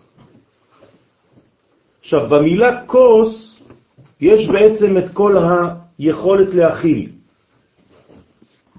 אבל הכוס הזאת מכילה את שם הוויה, נכון? צריך לראות את זה. אז לכן כוס, אומר הזוהר, היא אלוהים בחושבן, כוס שמספרו פ"ו הוא כמספר אלוהים. פו, פ"ו. וסליק לחושבן כינוי, גמטריה של השם כינוי. אכפת לי שזה אותה גמטריה כמו כינוי, קח ספר טלפונים, אני אמצא לך עוד מלא גמטריות, שאותו גמטריה, 86. אז מה? אלא שכינוי זה העניין שמעניין אותי כאן. כלומר, ששם אלוהים הוא כינוי לשם הוויה. מה זה כינוי בתורת הסוד? לבוש. כלומר, אל תסתכל בקנקן, אלא במה שיש בו. אם תסתכל בקנקן אתה תראה רק את שם אלוהים, ושם אלוהים זה דינים. ואם אתה תסתכל גם במה שיש בו, אתה תראה את שם הוויה, ואז תחבר את שם הוויה עם הכלי. 26 פלוס 86 יצא לך יבוק. יבוק, ואז אתה תוכל לעבור את המעבר ולהיכנס לארץ ישראל שלך. אם לא, אתה תישאר בגלות של הראייה שלך מבחוץ. אתם מבינים מה זה מעבר יבוק? זה המעברתא של התפילין, רבותיי. בתפילין של ראש יש מעברתא. מכניסים את הרצועה מצד אחד והיא יוצאת מצד השני. המעבר הזה נקרא מעברתא. זה נראה לך כאילו, מה זה, זה, זה, זה מכני, אתה חייב שיהיה משהו שיחזיק, אז צריך להיכנס מפה, לצאת מפה, כל אחד יכול. לא. יכלו להדביק גם. יכלו לעשות את זה בצורה אחרת, נכון? לא. זה דבר סודי, רבותיי. זה לדעת להיכנס בצורה כזאת ולצאת בצורה אחרת, כמו שאתה נכנס לבית המקדש. אתה נכנס, אחד יוצא אחר. כמו שאתה צריך להיכנס ולצאת משיעור. אתה צריך להיכנס אחד ולצאת אחר. אם אתם נכנסתם ויצאתם אותו דבר מהשיעור, אל תבואו לשיעור. תעשו לי טובה. שעולה למספר כינוי, שגם כן מספרו פ"ו כשם אלוהים. לרמוז שהמלכות הנקראת אלוהים היא רק כינוי משם אלוהים שבבינה. אז לפעמים גם המלכות נקראת אלוהים. אז תחליט, הבינה אלוהים, המלכות אלוהים. אז מה? תלוי. המלכות נקראת אלוהים על שם הבינה. למה? כי לאה ורחל תאומות, אז לפעמים הן נותנות אחת לשנייה סימנים. אחת נותנת לשנייה את הסימנים. הן מסתדרות ביניהן. העיקר שהם יחברו את העולמות, ומי מחבר ביניהם? יעקב, שנקרא ישראל. זהו, זה מה שאתה צריך לעשות. אז לפעמים אל תתבלבל, גם אם אתה רואה שם אלוהים, תגיד בינה או מלכות. אם ישאלו אותך עכשיו איפה זה שם אלוהים, אתה תגיד השורש בבינה, אבל לפעמים גם במלכות אפשר לומר שזה שם אלוהים. כי זה כינוי. כי עיקר שמה של המלכות הוא שם אדנות, נכון? זה העיקר של השם. המלכות זה שם א' ד' נ'. אז למה אתה קורא לה לפעמים אלוהים? אז הנה, בגלל שלפעמים היא מקבלת מהבינה. אז כשהמלכות נקראת שם אלוהים ולא שם אדני, זה אומר שעכשיו היא עשתה סטאז' אצל הבינה, אצל אימא שלה. אז יש לה מדרגה עכשיו יותר גבוהה. ושואל, במה יתמלא יד, במה נתמלאת עוד המלכות? איך אני יכול למלא אותה? הרי זה הרעיון שלי, נכון? אז הזוהר אומר, איך אני, אני אוכל למלא אותה? היא, היא, היא ריקה, המלכות ריקה, וכשהמלכות ריקה, ריקה אין שכינה. מה זה שכינה בעולם הזה? ש... שוכן נהיה. שם הוויה יורד ומתגלה. אז איך אני יכול למלא? הרי רק דרכה אפשר לראות את שם הוויה. שם הוויה לא מתגלה סתם, הוא חייב להתמלא בכלי הזה, הוא ממלא את הכלי. אז איך אני יכול עוד? תעזור לי. ספר הזוהר הקדוש. רבי שמעון בר יוחאי, עליך השלום, תעזור לי למלא עוד יותר את השכינה, אני רוצה להיות שותף למעלה. זה מה שצריך כל אחד מאיתנו לבקש, נכון? תעזור לי הקדוש ברוך הוא להיות חייל שממלא עוד יותר את האור שלך בעולם הזה. תעזור לי לעזור לך. אז הוא אומר לך, תעזור לי לעזור לך, הייתי אומר, תעזור לי לגלות. זה נקרא לעזור, זה נקרא לעזור. הוא לא צריך עזרה. הוא כן צריך עזרה. מה אני צריך עזרה? בוודאי. אם הוא לא משתמש בך, הוא לא מתגלה. ומי קבע את זה? הוא. אתם עדיי ואני אל. אתם לא עדיי, אני לא מתגלה. אז תעזרו לי. תנו עוז לאלוהים. מה זה תנו עוז לאלוהים? מה, חסר לו עוז? כן, אז הנה. אז אני נותן אותך, כן, מכניס אותך לפונקציה, לתפקיד, כדי לעזור לאלוהים לרדת. מה אתה רוצה? הנה, פסוק. ואם תעשה את זה, גם תיתן כבוד לתורה. זה צו שמונה. נכון. אז מה התשובה? בעת י' ספר לנו מה קרה. במימי החסדים, אז מה אתה צריך לעשות? למלא את העולם הזה במימי החסדים, ביוד, באות יוד, הנמשכים מאבא, שהוא סוד אות יוד. אתה צריך להביא לעולם הזה אבא. תביא כמה שיותר אבא לעולם. חסדים בעוז להביא. כן, נכון. זאת אומרת, תביא אבא לעולם. תסבית שאיפה התושים?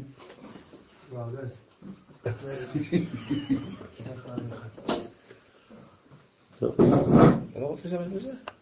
לא, כי אני רוצה שימחה כרגיל. אם לא, אנחנו לא נאכל את הכל.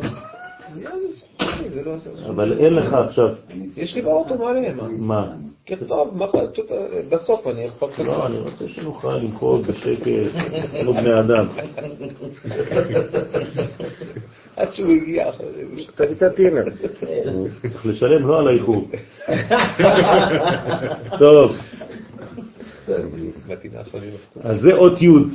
האות י' שנמשכו מאבא לזעיר אנפין. רבותיי, אם אה, אתם לא מביאים חברים שהם כן מסוגלים ללמוד. אני מחזיר את הנשים. אה, זה איום? כן, זה איום. לא, זה לא מחזיר איום. את האנשים. זה אני לא צוחק, אני לא צוחק, אני עשיתי את זה כדי לבדוק חודש. אם זה לא עובד, אני מחזיר נשים. אין מקום. אה? אין מקום. למטה, כל הבית מחכה לנו. כן? יש מערכת הגברה גם לבחור. ראו הוזהרתם. או אם שרה הייתה שם. אני לא יודע מלכתחילה. והוא נותן הערתם למלכות. ועל ידי זה, אבל אני רוצה לראות את האנשים קודם. כלומר, שיתקשרו אליי. אם יש לכם מישהו להביא לי, אני רוצה לדבר איתם לפני. ועל ידי זה והתאבידת היא נעשית כוסי רוויה. כן? ושבעה בשפע החסדים. ובגינדה ובשביל זה כוס צריך עשרה דברים וכולי, היינו כוס של ברכה. לכן צריך כוס של ברכה, ועשרה דברים הם כנגד תוספת אות י' שקיבלה המלכות הנקראת כוס מלאה. בסדר? אז כשאתם אה, מברכים על, עושים זימון, טוב לעשות את זה על יין. זה נקרא כוס של ברכה. אם יש שלושה כאן כמובן, לפחות. טוב, זה נמשיך בלי לקרוא את הקטע הקטן. ועתה ביקש רבי שמעון מנשמות הצדיקים שבגן עדן, שיבואו לסייע לשכינה שהיא עימנו בגלות ללחום כנגד החיצונים.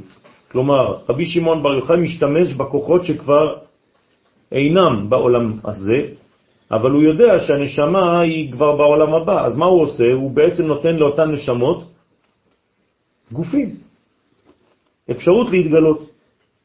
אז הוא מזמין נשמות שכבר שם, אומר להם, הנה עכשיו אני יכול, מסוגל להביא אתכם לעולם הזה, גם אם אתם כבר לא פה, מחזיר אותם למשחק. מחזיר אותם למשחק, לעבודה כלשהי, כדי לעזור לנו, החיים, שעדיין בתוך גופים, ללחום נגד החיצונים. למה הוא צריך להביא נשמות משם? למה הוא לא לוקח חיילים מפה? צריך תגבורת. אז מה? שייקח תגבורת מפה? אבל חולשי השם. למה? כי הם כבר בגילוי, הם לא- הם- הם- הם- הם- הם לא נמצאים בתוך כלי. נו, אז מה? אז יש להם פוטנציאל יותר גדול. למה? שיעשו השלמה. בוא נמות כולם. לא, חס ושלום. אז למה לא? שיהיה לנו פוטנציאל כולם יותר גדול. כן, אבל אתה בונה את זה פה. אז מה? אז למה? אז אני- אז- אז לא עניתם לי. כי מי שכבר הלך לשם, אם הוא צדיק הוא כבר... הוא יודע כבר, הוא רואה את החסרונות שיש. אם הוא היה בא בגוף רגיל, כלומר בלידה של תינוק, מה הוא היה עושה? שוכח. יפה מאוד. באותו רגע שהוא יוצא לעולם הוא היה שוכח עוד פעם, כמו שכל אחד מאיתנו שכח. צריך להזכיר לו כל החיים. אז מה התכוונת שם? אז מה עושה רבי שמעון עכשיו? הוא לוקח את ה... הוא לוקח אותם איך שהם עכשיו, בלי להלביש אותם בגופים של תינוק. כלומר, הוא מביא אותם בסוד עיבור. הוא משתמש באותן נשמות כאן ועכשיו, מיד. מותר. מותר לרבי שמעון. לך תתעסק עם אה, נשמות אתה. פנחס, כן, אני לוקח אותה, כן? יבוא יעשה לך בלגן, אתה לא תצא לצאת מזה. כן. תודה רבה. איפה הארגז הזה? כן. חדר מחשב שלך? כן. אה, הבנתי, חשבתי שזה פה למטה. טוב, אז אה, אולי צריך להכניס את זה פה לאיזה מקום סודי. טוב, אז מחילה ששלחתי אותך עד שם, חשבתי שזה פה. טוב, ואמר קום דוד לסייע לשכינה בגלות. עכשיו, הוא לא קורא סתם לאיזה נשמה, הוא קורא למי? דאווי. דוד המלך. כלומר. למשיח עצמו. הוא אומר לו, תשמע, אנחנו עובדים פה, אבל אתה צריך להתגלות, אז בוא תעזור לנו. אה, כי דיברנו על לוחם, אז זה נכון, נכון. בוא תילחם אתה עם החיצונים, אתה ג'ינג'י. אתה יודע מה זה חיצונים, אתה יודע מה זה להילחם נגד החיצונים. כי אתה אדום, אדמוני, אבל יש לך גם תוכן פנימי ויפה עיניים, עם יפה עיניים. זה לא סתם איזה עצבני. יש לך גם כוח פנימי של חוכמה. אתה אדמוני עם יפה עיניים. ואתה יודע ללחום בחיצונים. וכשאתה פוגש כוח עוין, אז אתה מחסל אותו. לא חשוב אם הוא רדום, אם הוא עשר דקות או רבע שעה על הרצפה. כן. רק תביא לי קנטינה אחת. המוסר אומר שהוא מחבל לכל דבר, כלומר דינו מוות. נגמר הסיפור. אתם מבינים? זה כמו, ב... זה, זה כמו לשפוט את, ה, את, ה, את החלק שהכי קרוב לעיניים שלך, זה מה שמעניין אותך, זה העיקר שיהיה דין, משפט כזה, הכל צודק בתוך הצלחת. בסדר? כלומר, לא שרויה,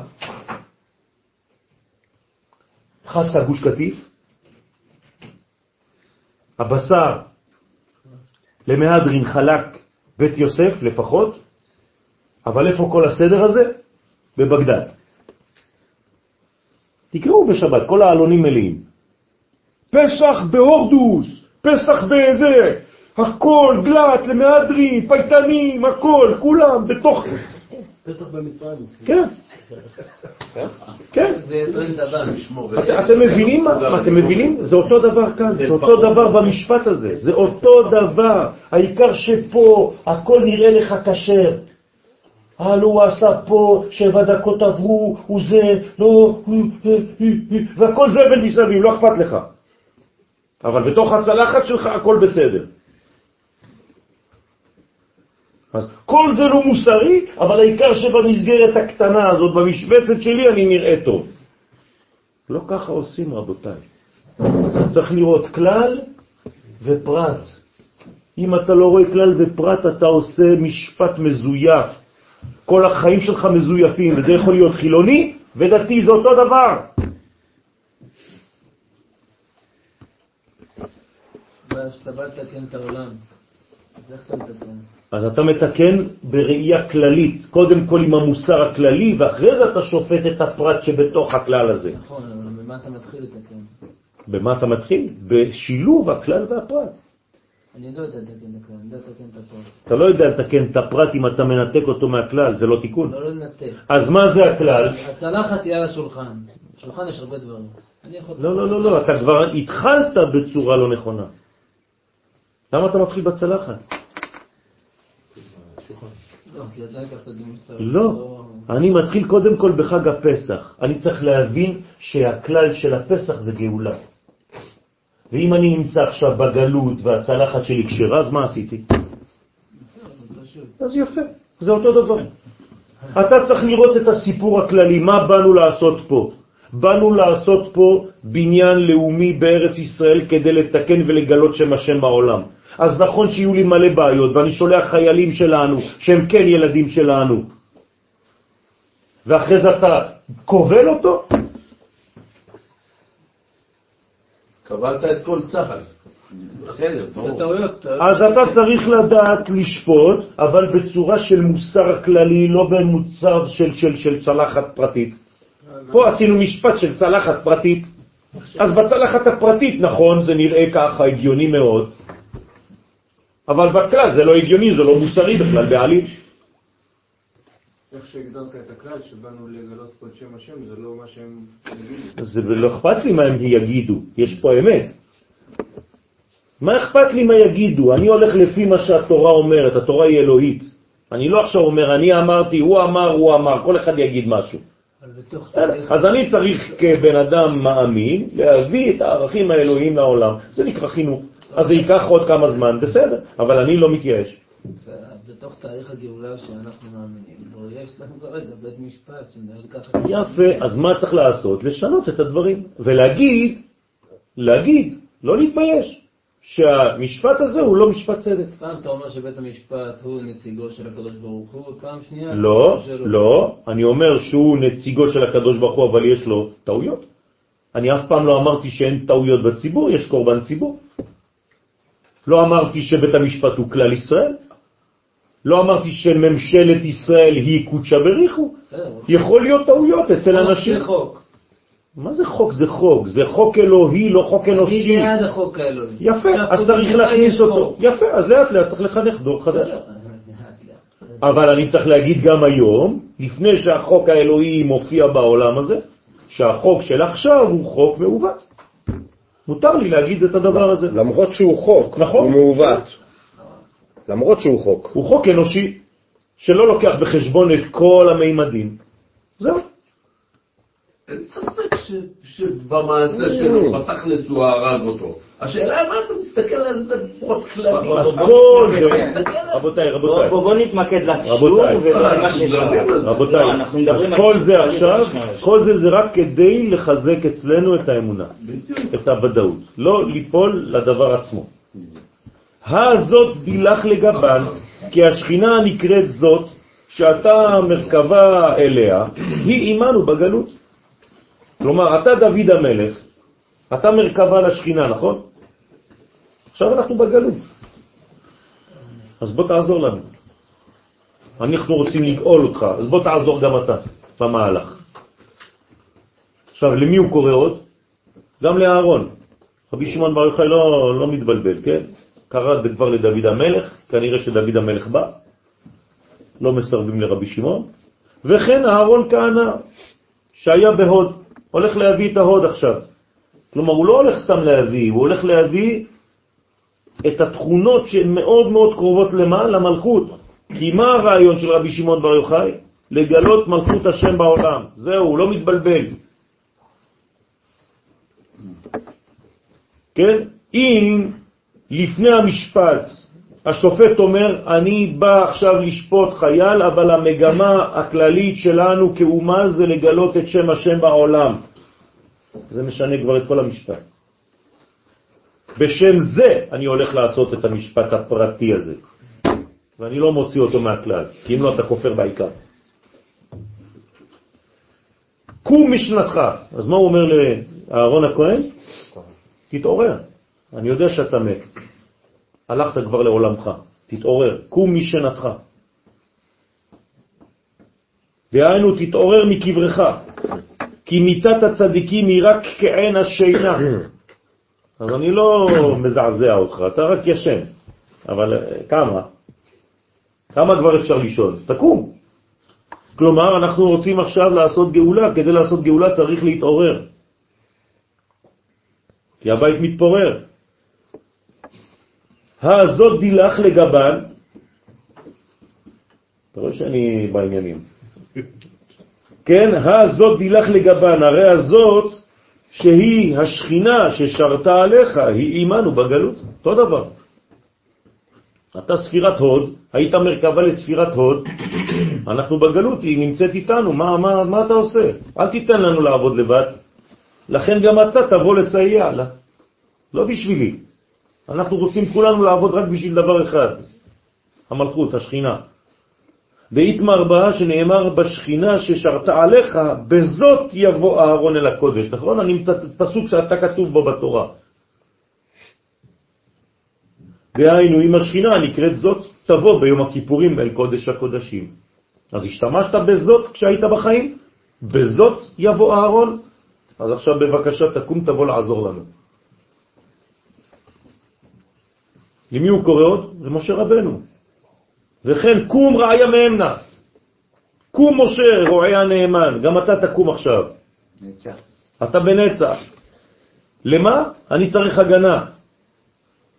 להגנה על זאת דילך, להגן על השכינה ששרתה עליך מאחיזת החיצונים. אני צריך את כל הכוחות האלה. אתם מבינים שיש לנו כוח להיעזר בכוחות שהם כבר לא במרכאות נמצאים בין החיים? אז זה מה שאנחנו עושים. כשאנחנו קוראים זוהר, אנחנו לא סתם קוראים ציטוט של רבי שמעון לפני אלפיים שנה. אני עכשיו. עכשיו מזמין אותם לגאולה העכשווית, ככה לומדים. דאיתמר בה, שנאמר בשכינה ששרתה עליך, משה רבנו, כן? וזאת התורה אשר שם משה, שמשה נתן את התורה לישראל בכוח השכינה ששרתה עליו הנקראת זאת. כולכם השתמשתם בזאת הזאת, אז תבואו לעזור לנו, אנחנו כבר במצב של מצור. נשאר לנו עוד שלב קטן לגמור אותו. כמה זמן עוד? בואו בדחיפה אחת נגמור את הסיפור הזה כבר. לא כי נמאס לנו, כי פשוט נמאס לנו לראות שהקדוש ברוך הוא לא מתגלה בעולם הזה. זה חילול השם. כל השיח- כל השיח פה הוא גלותי. נכון? הם בגלות. נכון, נכון. הם בארץ ישראל. מהחתנים. רבי שמעון בר יוחאי בארץ ישראל, אבל הוא בזמן ששולטת שמה מלכות זרה. לא לשכוח, מתי נכתב הזוהר? בזמן שלטון רומי. זה נקרא גלות. כשאתה בארץ ישראל והשלטון הוא שלטון זר, זה כאילו היית בגלות. זה אותו דבר. כלומר, מה זה ארץ ישראל? לחזור לארץ ישראל? זה שלטון יהודי, קרי מדינה. עם בית משפט.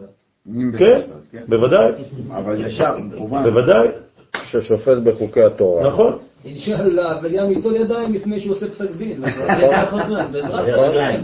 נכון. בסדר. אנחנו מאמינים גדולים. זה מעניין, לנו מה. רצית לשאול? אני בונה פה איזה צבא קטן. אתה דיברת על אהרון, דוד ומשה, שזה מלכות כן. ונצח והוד.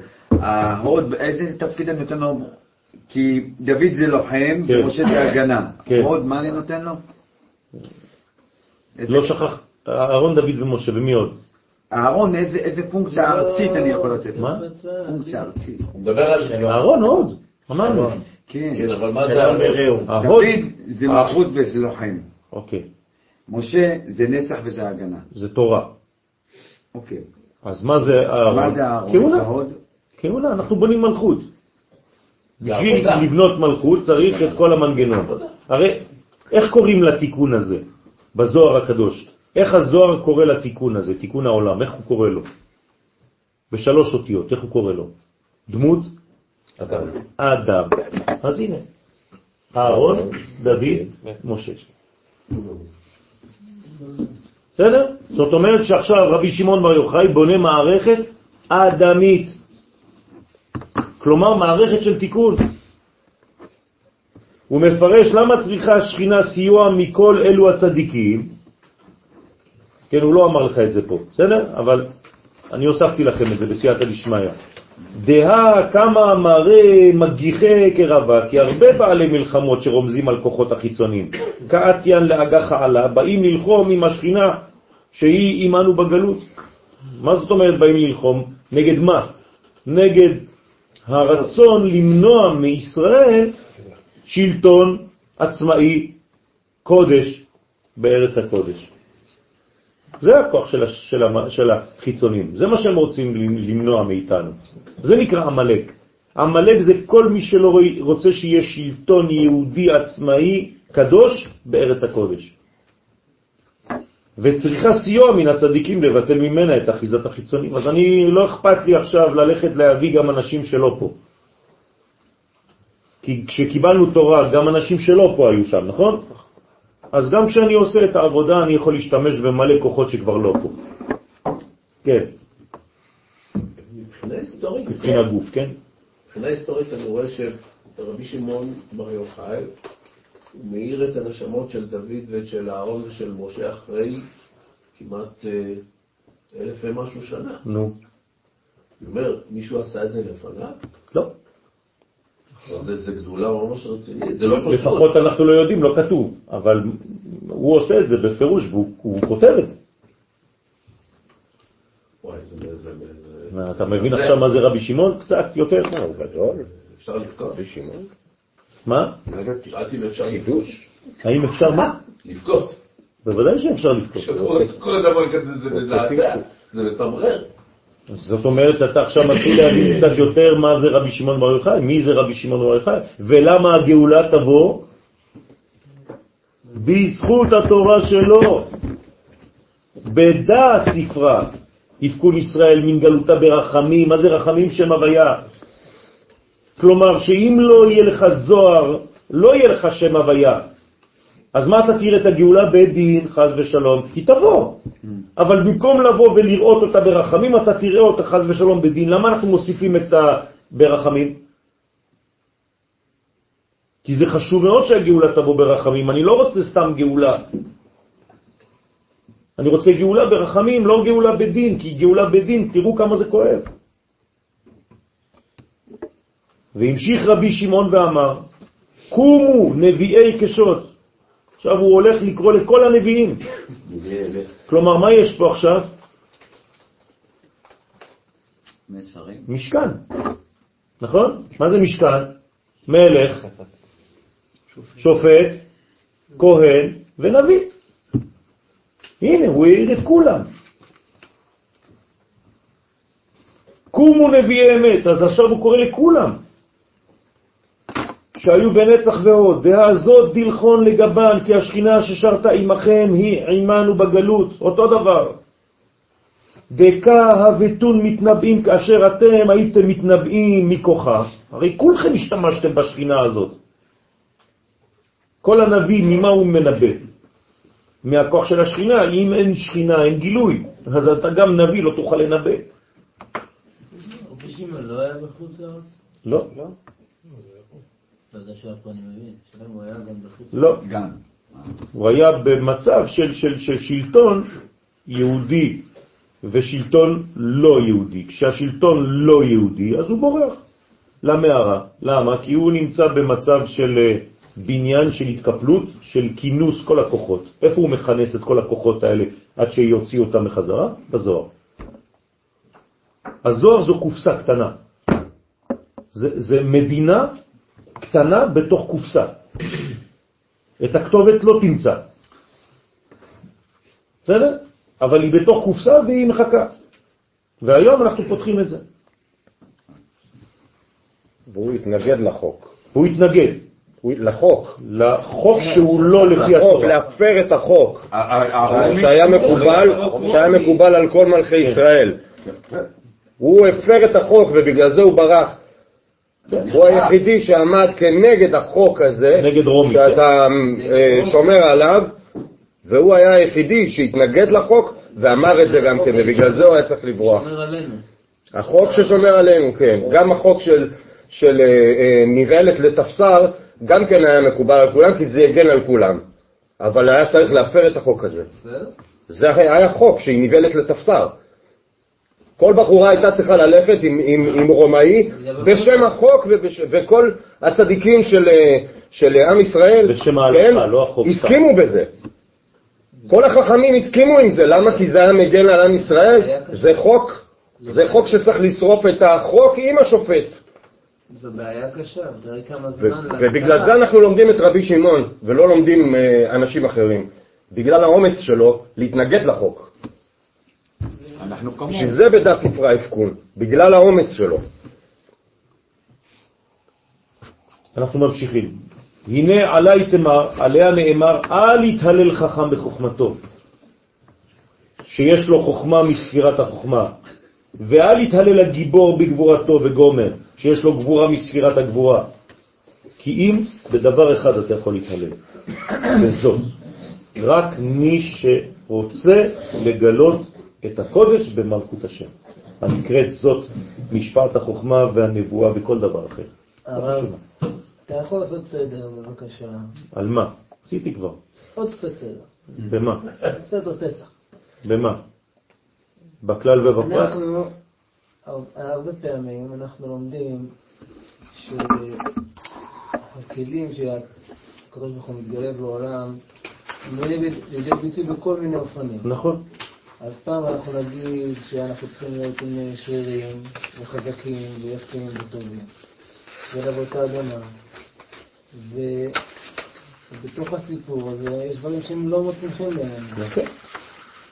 אני צריך לתקן את הדברים. נכון. יש הבדל בין שאני מתקן לבין שאני מתנגד באופן גלוי. מה זה משנה? אני צריך להתנגד באופן גלוי. אם הדבר הוא מעוות את הסדר האלוהי, שאני לומד אותו, הרי מה אני מביא? עצם היותי מאמין ושומר תורה ומצוות, מה אני צריך להביא לעולם? את זווית הראייה שלי? לא, את זווית ראייתו של הבורא. זה לא סובייקטיבי, זה אובייקטיבי. עכשיו, אם יש דבר שסותר את המהלך הזה, אני צריך להתנגד, אני לא הולך להרוג את הבן אדם, אבל אני צריך להתנגד בצורה חריפה מאוד לדבר הזה. אם הוא אח שלי, אבל אם הוא אויב שלי, אין לי ספק שאני צריך להרוג אותו. זהו. הדברים הם פשוטים מאוד, הם בריאים מאוד.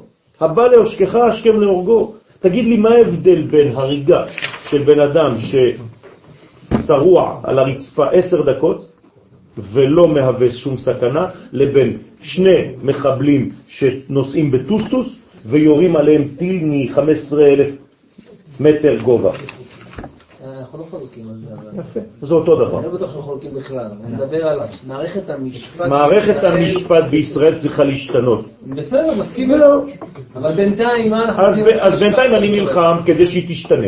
אני לא צריך לקבל את, את, את עצם היותה כאילו דבר מוגמר עד ביאת המשיח. אני מבין שהשינוי שלה, של המערכת הזאת, יקדם את תהליך הגאולה. ההתנגדות היא במילים או במעשים? במילים ובמעשים שהם לא חס ושלום מעשים של ושל... לחוק. עוד פעם, אם, בוודאי לא שאני נכון. לא הולך לעשות דברים שהם חס ושלום של הרג, של חורבן, אבל אני כן צריך לומר את מה שאני מרגיש לומר, וצריך לומר את הדברים בצורה נעימה, בצורה חכמה, בצורה של גבורה, אבל אני צריך להיות גיבור, לא צריך לפחד ממה שאני אומר. שבסופו של דבר ישנו את כן, החוק. כן. החוק הוא טעות. החוק הוא טעות, הוא לא תורה למשה מסיני. אפשר, אפשר להתנגד וחייב להתנגד כשהחוק הזה הוא שונה מהחוק האלוהי. כי אתה לא מגן עכשיו על דבר שטותי, אתה מגן על הערכים של הקדוש ברוך הוא. תופס אותנו בבטן הרכה. כי בסוף זה בא אלינו יותר מאשר אולי לאחרים. כי אם בית המשפט יגיד לך תפנה את הבית, אז זה הולך כל הדברים האלה, נכון? זה הולך לשם. שוב פעם, אי- אני עושה את כל מה שאני יכול החוק אומר לכתחילה. לך תפנה. אני עושה כל מה שאני יכול לכתחילה. קרה? זהו, קרה. אבל אני צריך לתקן את הדברים ולחזור לעבר. ההתנגדות שלנו היא מוגבלת כאן. בוודאי שהיא מוגבלת, אבל אם אני משתמש עכשיו בכוחות של כל הגב שיש לי, של כל הנביאים, של כל המלכים, של כל השופטים, של כל הכהנים שהיו בכל הדורות, אז אני מביא עכשיו כוחות לעזר, לסיוע, ומעט אור דוחה הרבה מן החושך. ומבחינתי יש אנשים שחיים כאן בחושך, אז אני צריך להעיר להם. נכון. אתה, אני, אתה, אתה יודע כמה אני מאוד לאומי, נכון? אבל זה לא סותר עם זה שאני רוצה לאומיות של קודש, אני לא רוצה סתם לאומיות. הרב קוק אף פעם לא אמר שנהיה סתם אה, מדינה. מדינה שמגלה את הקודש העליון, ואני צריך לעשות הכל כדי שהקודש העליון יתגלה. זהו. בזמן רבי שמעון היה חוק? בטח שהיה חוק, אבל כל, היה חוק. כל, כל האנשים קיבלו את החוק ורבי שמעון בר יוחאי התנגד לחוק, הוא לא קיבל את החוק כאקסיומה לא שאי אפשר לשנות לא אותה. יהודי. נכון, גם החוקים שמנוהלים היום במדינת ישראל הם לא חוקים יהודיים. הם חו- חוקים עות'מאנים וחוקים, אני לא יודע מה. זה הכל. אז לא צריך להפוך את החוק הזה לקודש קודשים, כאילו זה נכתב בתורה. זה לא נכתב בתורה החוק הזה, והחוק הזה ניתן לשינוי. תעבוד לשלטון יהודי. השאלה היא כרגע... בינתיים זה לא שלטון יהודי, זה לא בית משפט. עשיתי סדר או קצת יותר בלגן? הש- הש- השאלה תכלס שכאילו כדאי לכם להביא עוד יותר חברים. שאנחנו נמצאים בו כרגע? העניין הוא ככה, בסופו של דבר אנחנו צריכים להגיד בקול רם, בלי להתבייש, שאנחנו לא מסכימים, כן. ולפעול מבפנים על מנת, לא- לשנות את זה, אבל הגבול של הפעולה שלנו היא אלימות, התנגדות בדבורה. נכון, נכון, בסופו נכון, של דבר. הדבר החשוב ביותר בסדר הוא גמור. כן לפעול אנחנו מסכימים. מבפנים. אנחנו מסכימים ואנחנו צריכים לשנות והדברים ישתנו. אתם תראו את זה בחייכם. בחייכם אתם תראו שהדברים ישתנו. אני אולי אחד מהזקנים פה, כן? עם עוד כמה, הכי מבוגרים פה. אני ראיתי דברים שהשתנו מן הקצה לקצה מאז שאני ילד פה. ועוד היד נטויה. אז אל תפחדו, הדברים משתנים וישתנו לטובה. אנחנו סך הכל 68 שנים פה, וזה כלום, אנחנו עדיין בחיתולים. ואתם לא מבינים מאיפה היינו ואיפה הגענו. אז בטח שאנחנו, הכל ישתנה. עוד עשר שנים זה גן עדן פה בעזרת השם. אבל צריך עבודה. ולא צריך לפחד ולא צריך לקבל את זה ולשתוק ולהגיד, זה, זה, אני מקבל עליי את הדין ואני לא עושה כלום. לא. אני יכול לעשות, אני יכול לפעול בכלים שנתונים לי, ביושר, בלי אלימות, אבל עם חוכמה, עם דרך ארץ ועם אספת כוחות, ואנשים שלאט לאט אני מסביר להם כמה טעות לחיות בצורה כזאת מעוותת. יש לי עוד איזשהו בן אדם שמניח תפילין, כן. והכוונה שלו היא עבודה זרה. איך, את- איך, תכלס, איך אני לא יודע, אני לא יודע מה זה אומר. הבן אדם מגיע ואומר, כשאני עושה את זה, אני מתפלל אל הפרה ששחטתי. עבודה זרה נטו. האם זה דבר, זה אף פעם לא דבר ראיתי דבר כזה. אבל לא אני, מקרה כזה, האם זה מקרה שהוא, שהוא טוב, שהוא, שהוא בסדר, לא, זה שהוא נקרא יכול... דבר הבא דרך עבירה, זה זה לא זה לא- לא- לא עושים ככה. מה זה אומר? אני אני לא לא זה נתקלתי דבר בדבר שלא כזה. עושים, זה לא- דבר לא שהוא. לא טוב, לא, זה זה דבר שבסופו של דבר, שלא. הבן אדם שהוא שהוא מניח את התפילין, הוא עושה מצווה, לא עושה מצווה, לא. כאילו, איך זה הולך? לא, לא, לא, לא. זה, זה, זה כל מה שבא בעבירה, זה לא נקרא. וחוץ אבל מזה, אם הכוונה שלך. היא לא להניח תפילין, בכלל לא הנחת את התפילין. טוב, ועליה אמר ירמיהו הנביא, זאת אשיב אל ליבי. כלומר, הזוהר עכשיו מביא לנו מלא מלא מלא פסוקים שמצטטים את המילה, את הביטוי זאת. כן, אתם זוכרים, זאת חנוכה זה המלכות, זאת זה תמיד המלכות, בזאת זה המלכות. לכן כל הנביאים, כל משה רבנו, כולם לקחנו מנגנון שמצטט את הבחינה הזאת שנקראת זאת, שזה המלכות, לשני דברים. קודם כל, כדי להוכיח שהדבר הכי חשוב בעולם זה מלכות, שהתורה תגיע למלכות. תורה בלי מלכות זה יהודה בלי יוסף, רבותיי, או יוסף בלי יהודה. וזאת קטסטרופה הכי גדולה שיכולה להיות. ולכן הנביא בהפטרה אומר לנו, והיו לאחדים בידיך. כל האומר אין לי אלא תורה, אפילו תורה אין לו, כי אין לו מלכות, חז ושלום. לא יפה עשיתם, שזכרתם את תורתי ושכחתם את מלכותי. אז היום אנחנו צריכים להביא את התורה במלכות. אני מתרגם לכם את זה, שערכים אלוהיים יגיעו לפוליטיקה. תרגמתי לכם את זה. להביא את ערכי השמיים לכנסת. זהו, זה מה שצריך לעשות, לכנסת ישראל. ולאט לאט אנחנו עובדים על הדבר הזה, וכל אחד צריך להיות שותף, וכמה שותף יותר למהלך הזה, כמה ש- הקדוש ברוך הוא יעזור וימשיך דרכך עוד יותר אור. שבזה, סליחה, זה מה החשמונאים רצו לעשות אולי? כן, זה, זה לא אולי. רק הבעיה שלהם זה שהם המשיכו להיות מלכים אה, בזמן שהם כהנים ולא מלכים. תעשה את זה, כי זה זמן שכן צריך לעשות את זה. יכולה להיות מלכות ארעית, אבל אל תהפוך אותה למלכות קבע. אז מלכות חשמונאי זה סימן, זו דוגמה למלכות ארעית שהיא נחוצה. שאול היה מלך ארעי, נחוץ. יוסף הצדיק הוא נחוץ לפני שמגיעים ליהודה. הציונות היא נחוצה לפני שמגיעים לקודש שמתגלה בה. ולכן זאת אשיב אל ליבי שבזה אנחם את ליבי שהשכינה היא איתנו בגלות. על כן אוכיל לא. אני לא בטוח בתרגום, כן? כאן, אבל אני מכבד, אני פשוט קורא, אבל זה לא מה שהזוהר כותב. זאת אשיב אל ליבי.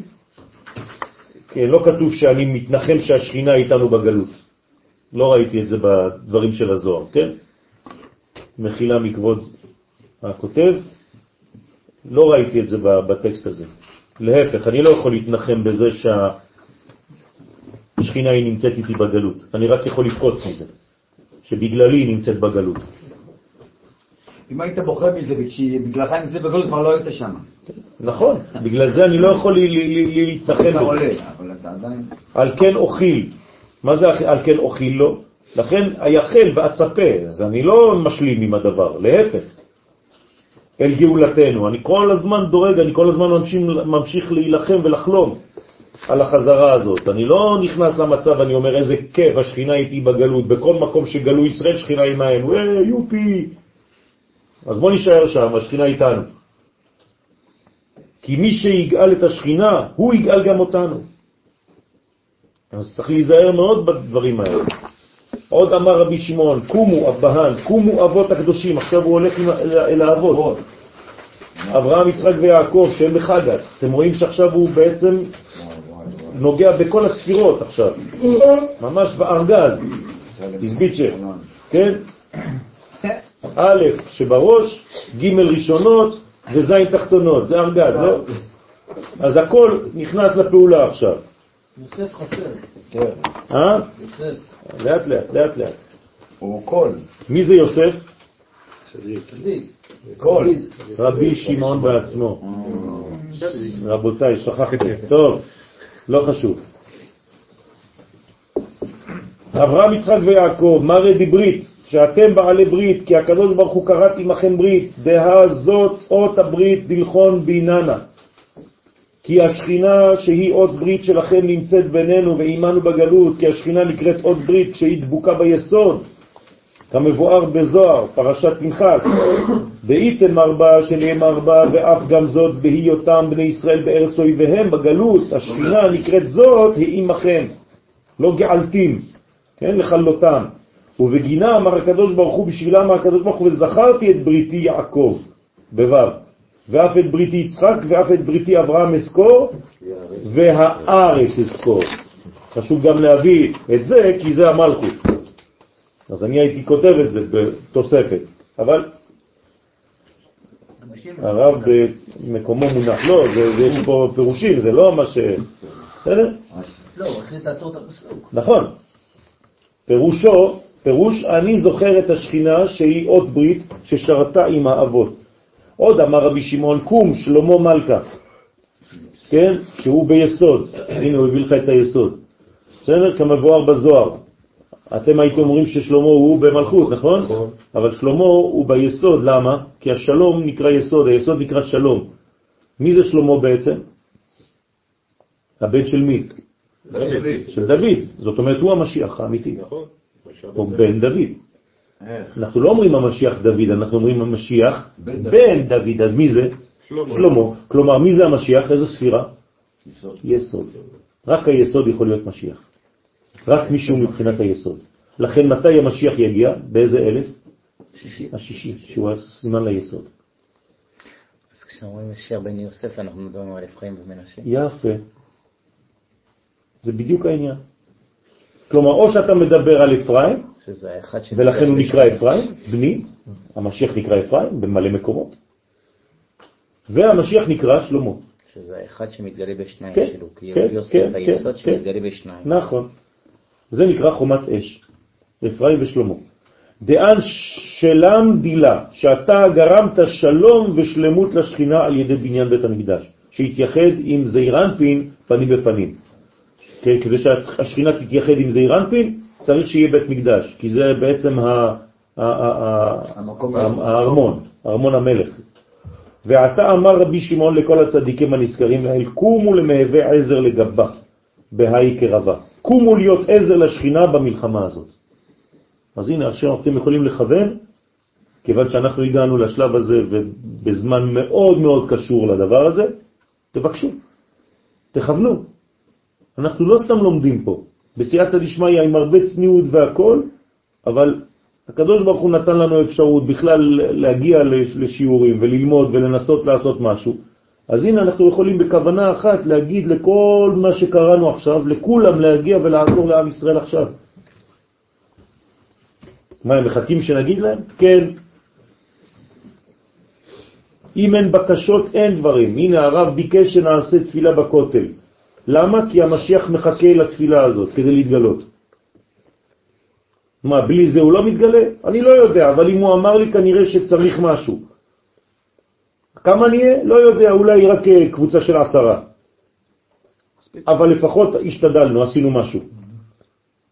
אז אני אומר לכם, בסייעתא דשמיא, בעזרת השם, גם אם אף אחד לא ירצה לבוא, ולא יהיה אף אחד, ולא יעקבו אחרינו, ולא יעשו איתנו שום דבר, אנחנו בעזרת השם, הקדוש ברוך הוא יאריך לנו ימים טובים. ביום חמישי צום תענית אסתר באדר, אנחנו נלך לכותל ונתפלל, לפחות הקבוצה הזאת, ונלמד שם, בעזרת השם ובישועתו, בלי נדר, שהחיצונים באים ללחום עימה בהיותה בגלות עם בני ישראל. וקרא רבי שמעון גם את מלאך מתת, עכשיו הוא קורא גם למלאכים עכשיו, ואמר לו נער נער, כן? המלאך מתת קוראים לו נער, כשאתה אומר נער הייתי גם זקנתי זה מכוון למלאך הזה, זה לא הייתי צעיר עכשיו אני זקן ולא, כן? אז זהו נער, זה המלאך מתת נקרא נער, כך נקרא מתת, ואמר פעמיים כדי לזרז אותו, נער, נער, בוא גם אתה. דאנט מראה מפתחן דעוצרין דמלכה, אתה הוא בעל המפתחות. ובידך לפתוח את אוצרות המלך שהם בהיכל המלכות. בכל מאנה קרבה דמלכה בהון, שכל כלי הזין של המלך נמצאים שם. כלומר, כנס לתחמושת, תביא לנו את הנשק. רוצה לומר שמשם יוצאים כוחות הדין להכניע את החיצוניים. כלומר, הוא מחלק בעצם נשק לכל מי שעכשיו הוא הזכיר. כולם עכשיו לוקחים נשק בידיים כדי לצאת למלחמה. כן? גם שלמה. למה, אברהם לא יצא למלחמה כדי להציל את לוט? שלמה לא יצא. אה? לא, אני אומר, נכון. אברהם במדרגת נכון, החסד. ופה זה חידוש. מלך, רק חסד. כן, הנה, חננאל עמד עכשיו על נקודה מאוד מאוד אה, קריטית ומיוחדת וחשובה מאוד. למה שלמה נבחר ולא דוד לבנות את בית המקדש? כי הוא לא שפך דם. ועכשיו רבי שמעון בר יוחאי אומר לו, גם הוא, לאחוז נשק בגאולה האחרונה. לכן קום אפתח היכלה, קום תפתח את היכלה של המלכות. אומר לה מלאך מתת, שעל זה נאמר אדוני שפתי תפתח, שתפתח את היכל המלכות הנקרא אדני, ואז הוא פי יגיד שבחוי דמלכה הילה, פי יספר את השפכים של מלך העליון שהוא זעיר אנפין. צריך לומר את השבח של המלך. דהיכלה דילה יהיו, כי ההיכל המלכות הוא שלו, לכן לא נאה לשבח. עלינו לשבח, לאדון הכל. ולכן אנחנו צריכים בעצם בדבר הזה, את מי הוא שיתף עכשיו בלי לומר את זה בפועל? את זה אירנפין עצמו. כלומר, את הקדוש ברוך הוא. הרי לאט לאט הוא עלה, עלה, עלה, עלה, עלה, ועכשיו הוא אומר, עכשיו אנחנו רוצים לשבח, אני לא אומר לך הקדוש ברוך הוא קום, כי זה בושה לומר ולדבר איתך בצורה כזאת, אבל הייתי מאוד מאוד רוצה שתשתתף איתנו בקרב הזה, של הגאולה, כי אנחנו בסך הכל רוצים לגלות אותך.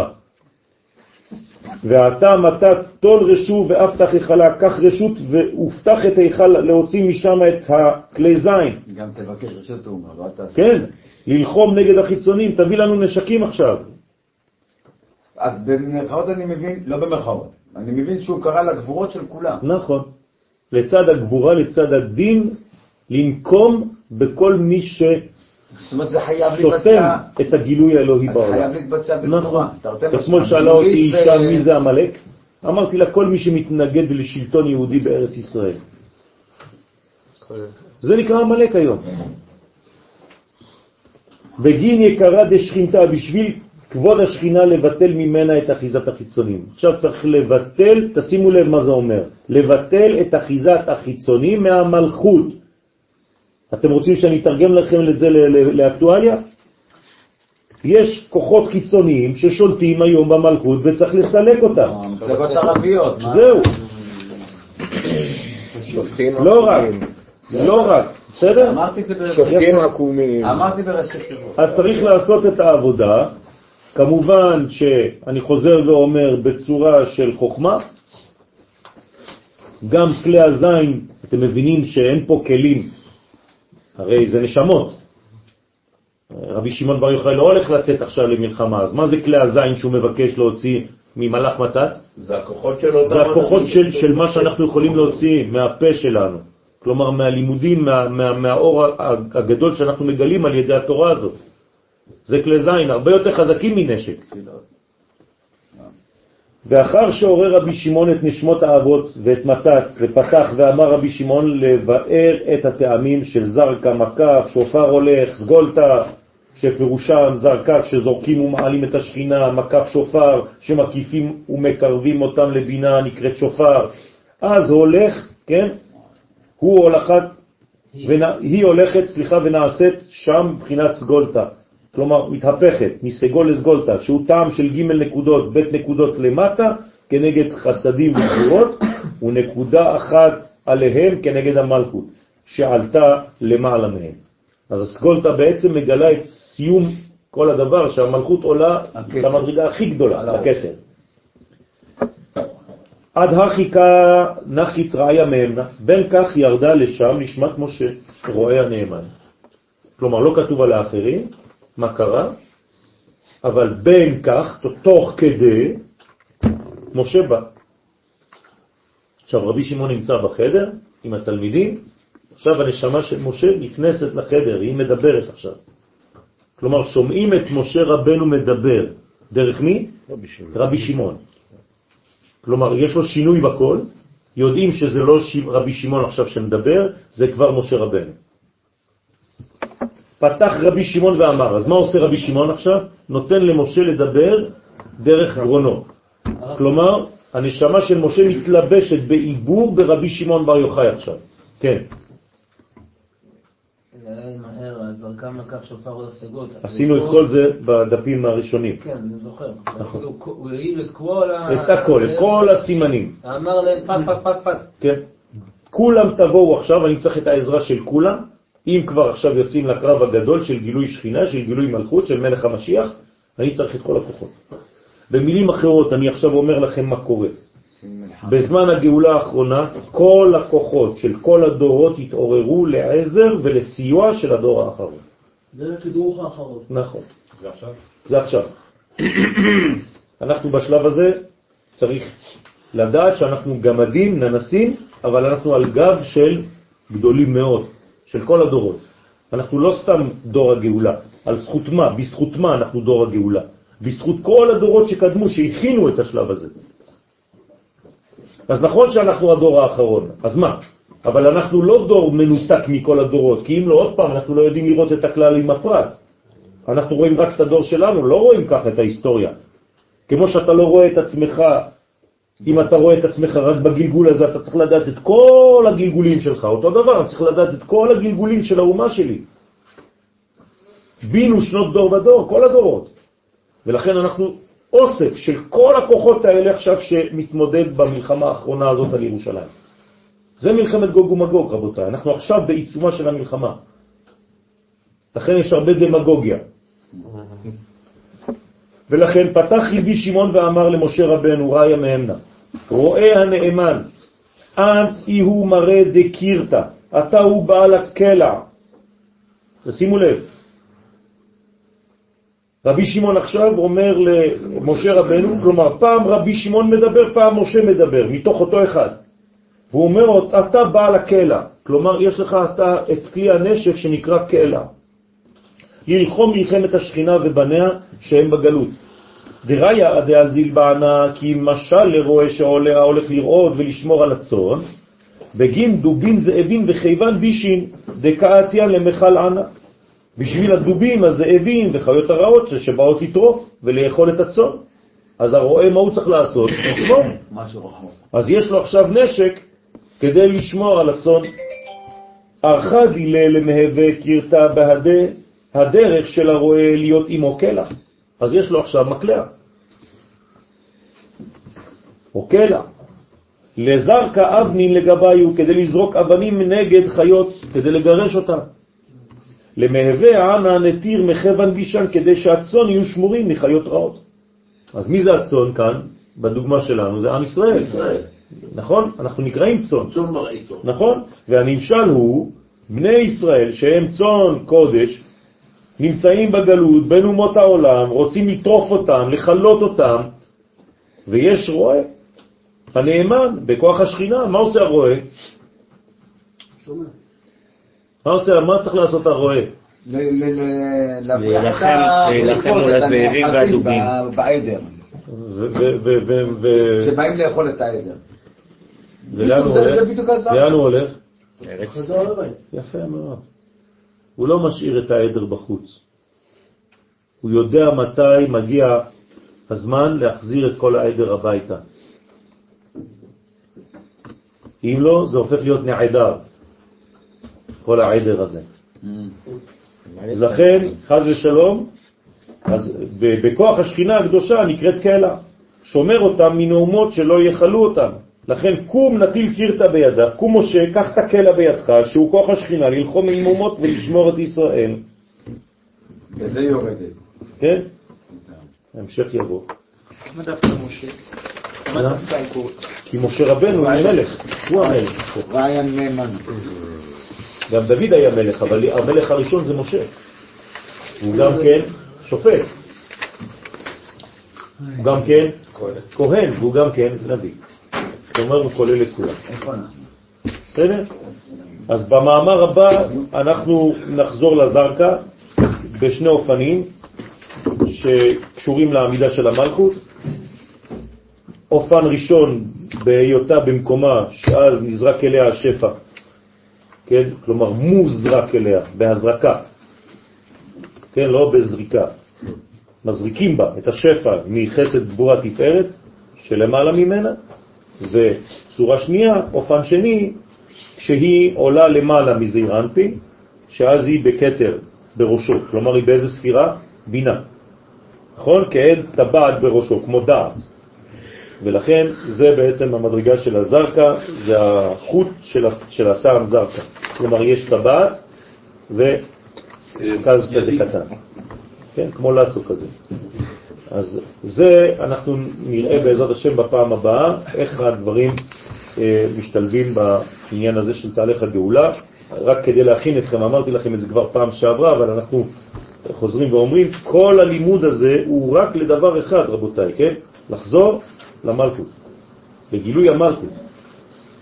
ולכן, ככל שנתקדם עכשיו בתיקונים, עוד, אנחנו עוד מעט מסיימים את התיקון של ה-21, ואז אנחנו מתחילים בתיקונים מאוד מאוד מהירים, מאוד קטנים, וזה הולך ונעשה יותר ויותר מוחשי בעניין הגאולה.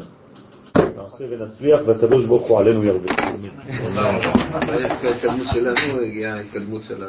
בעזרת השם. אני מרגיש כאילו אנחנו עכשיו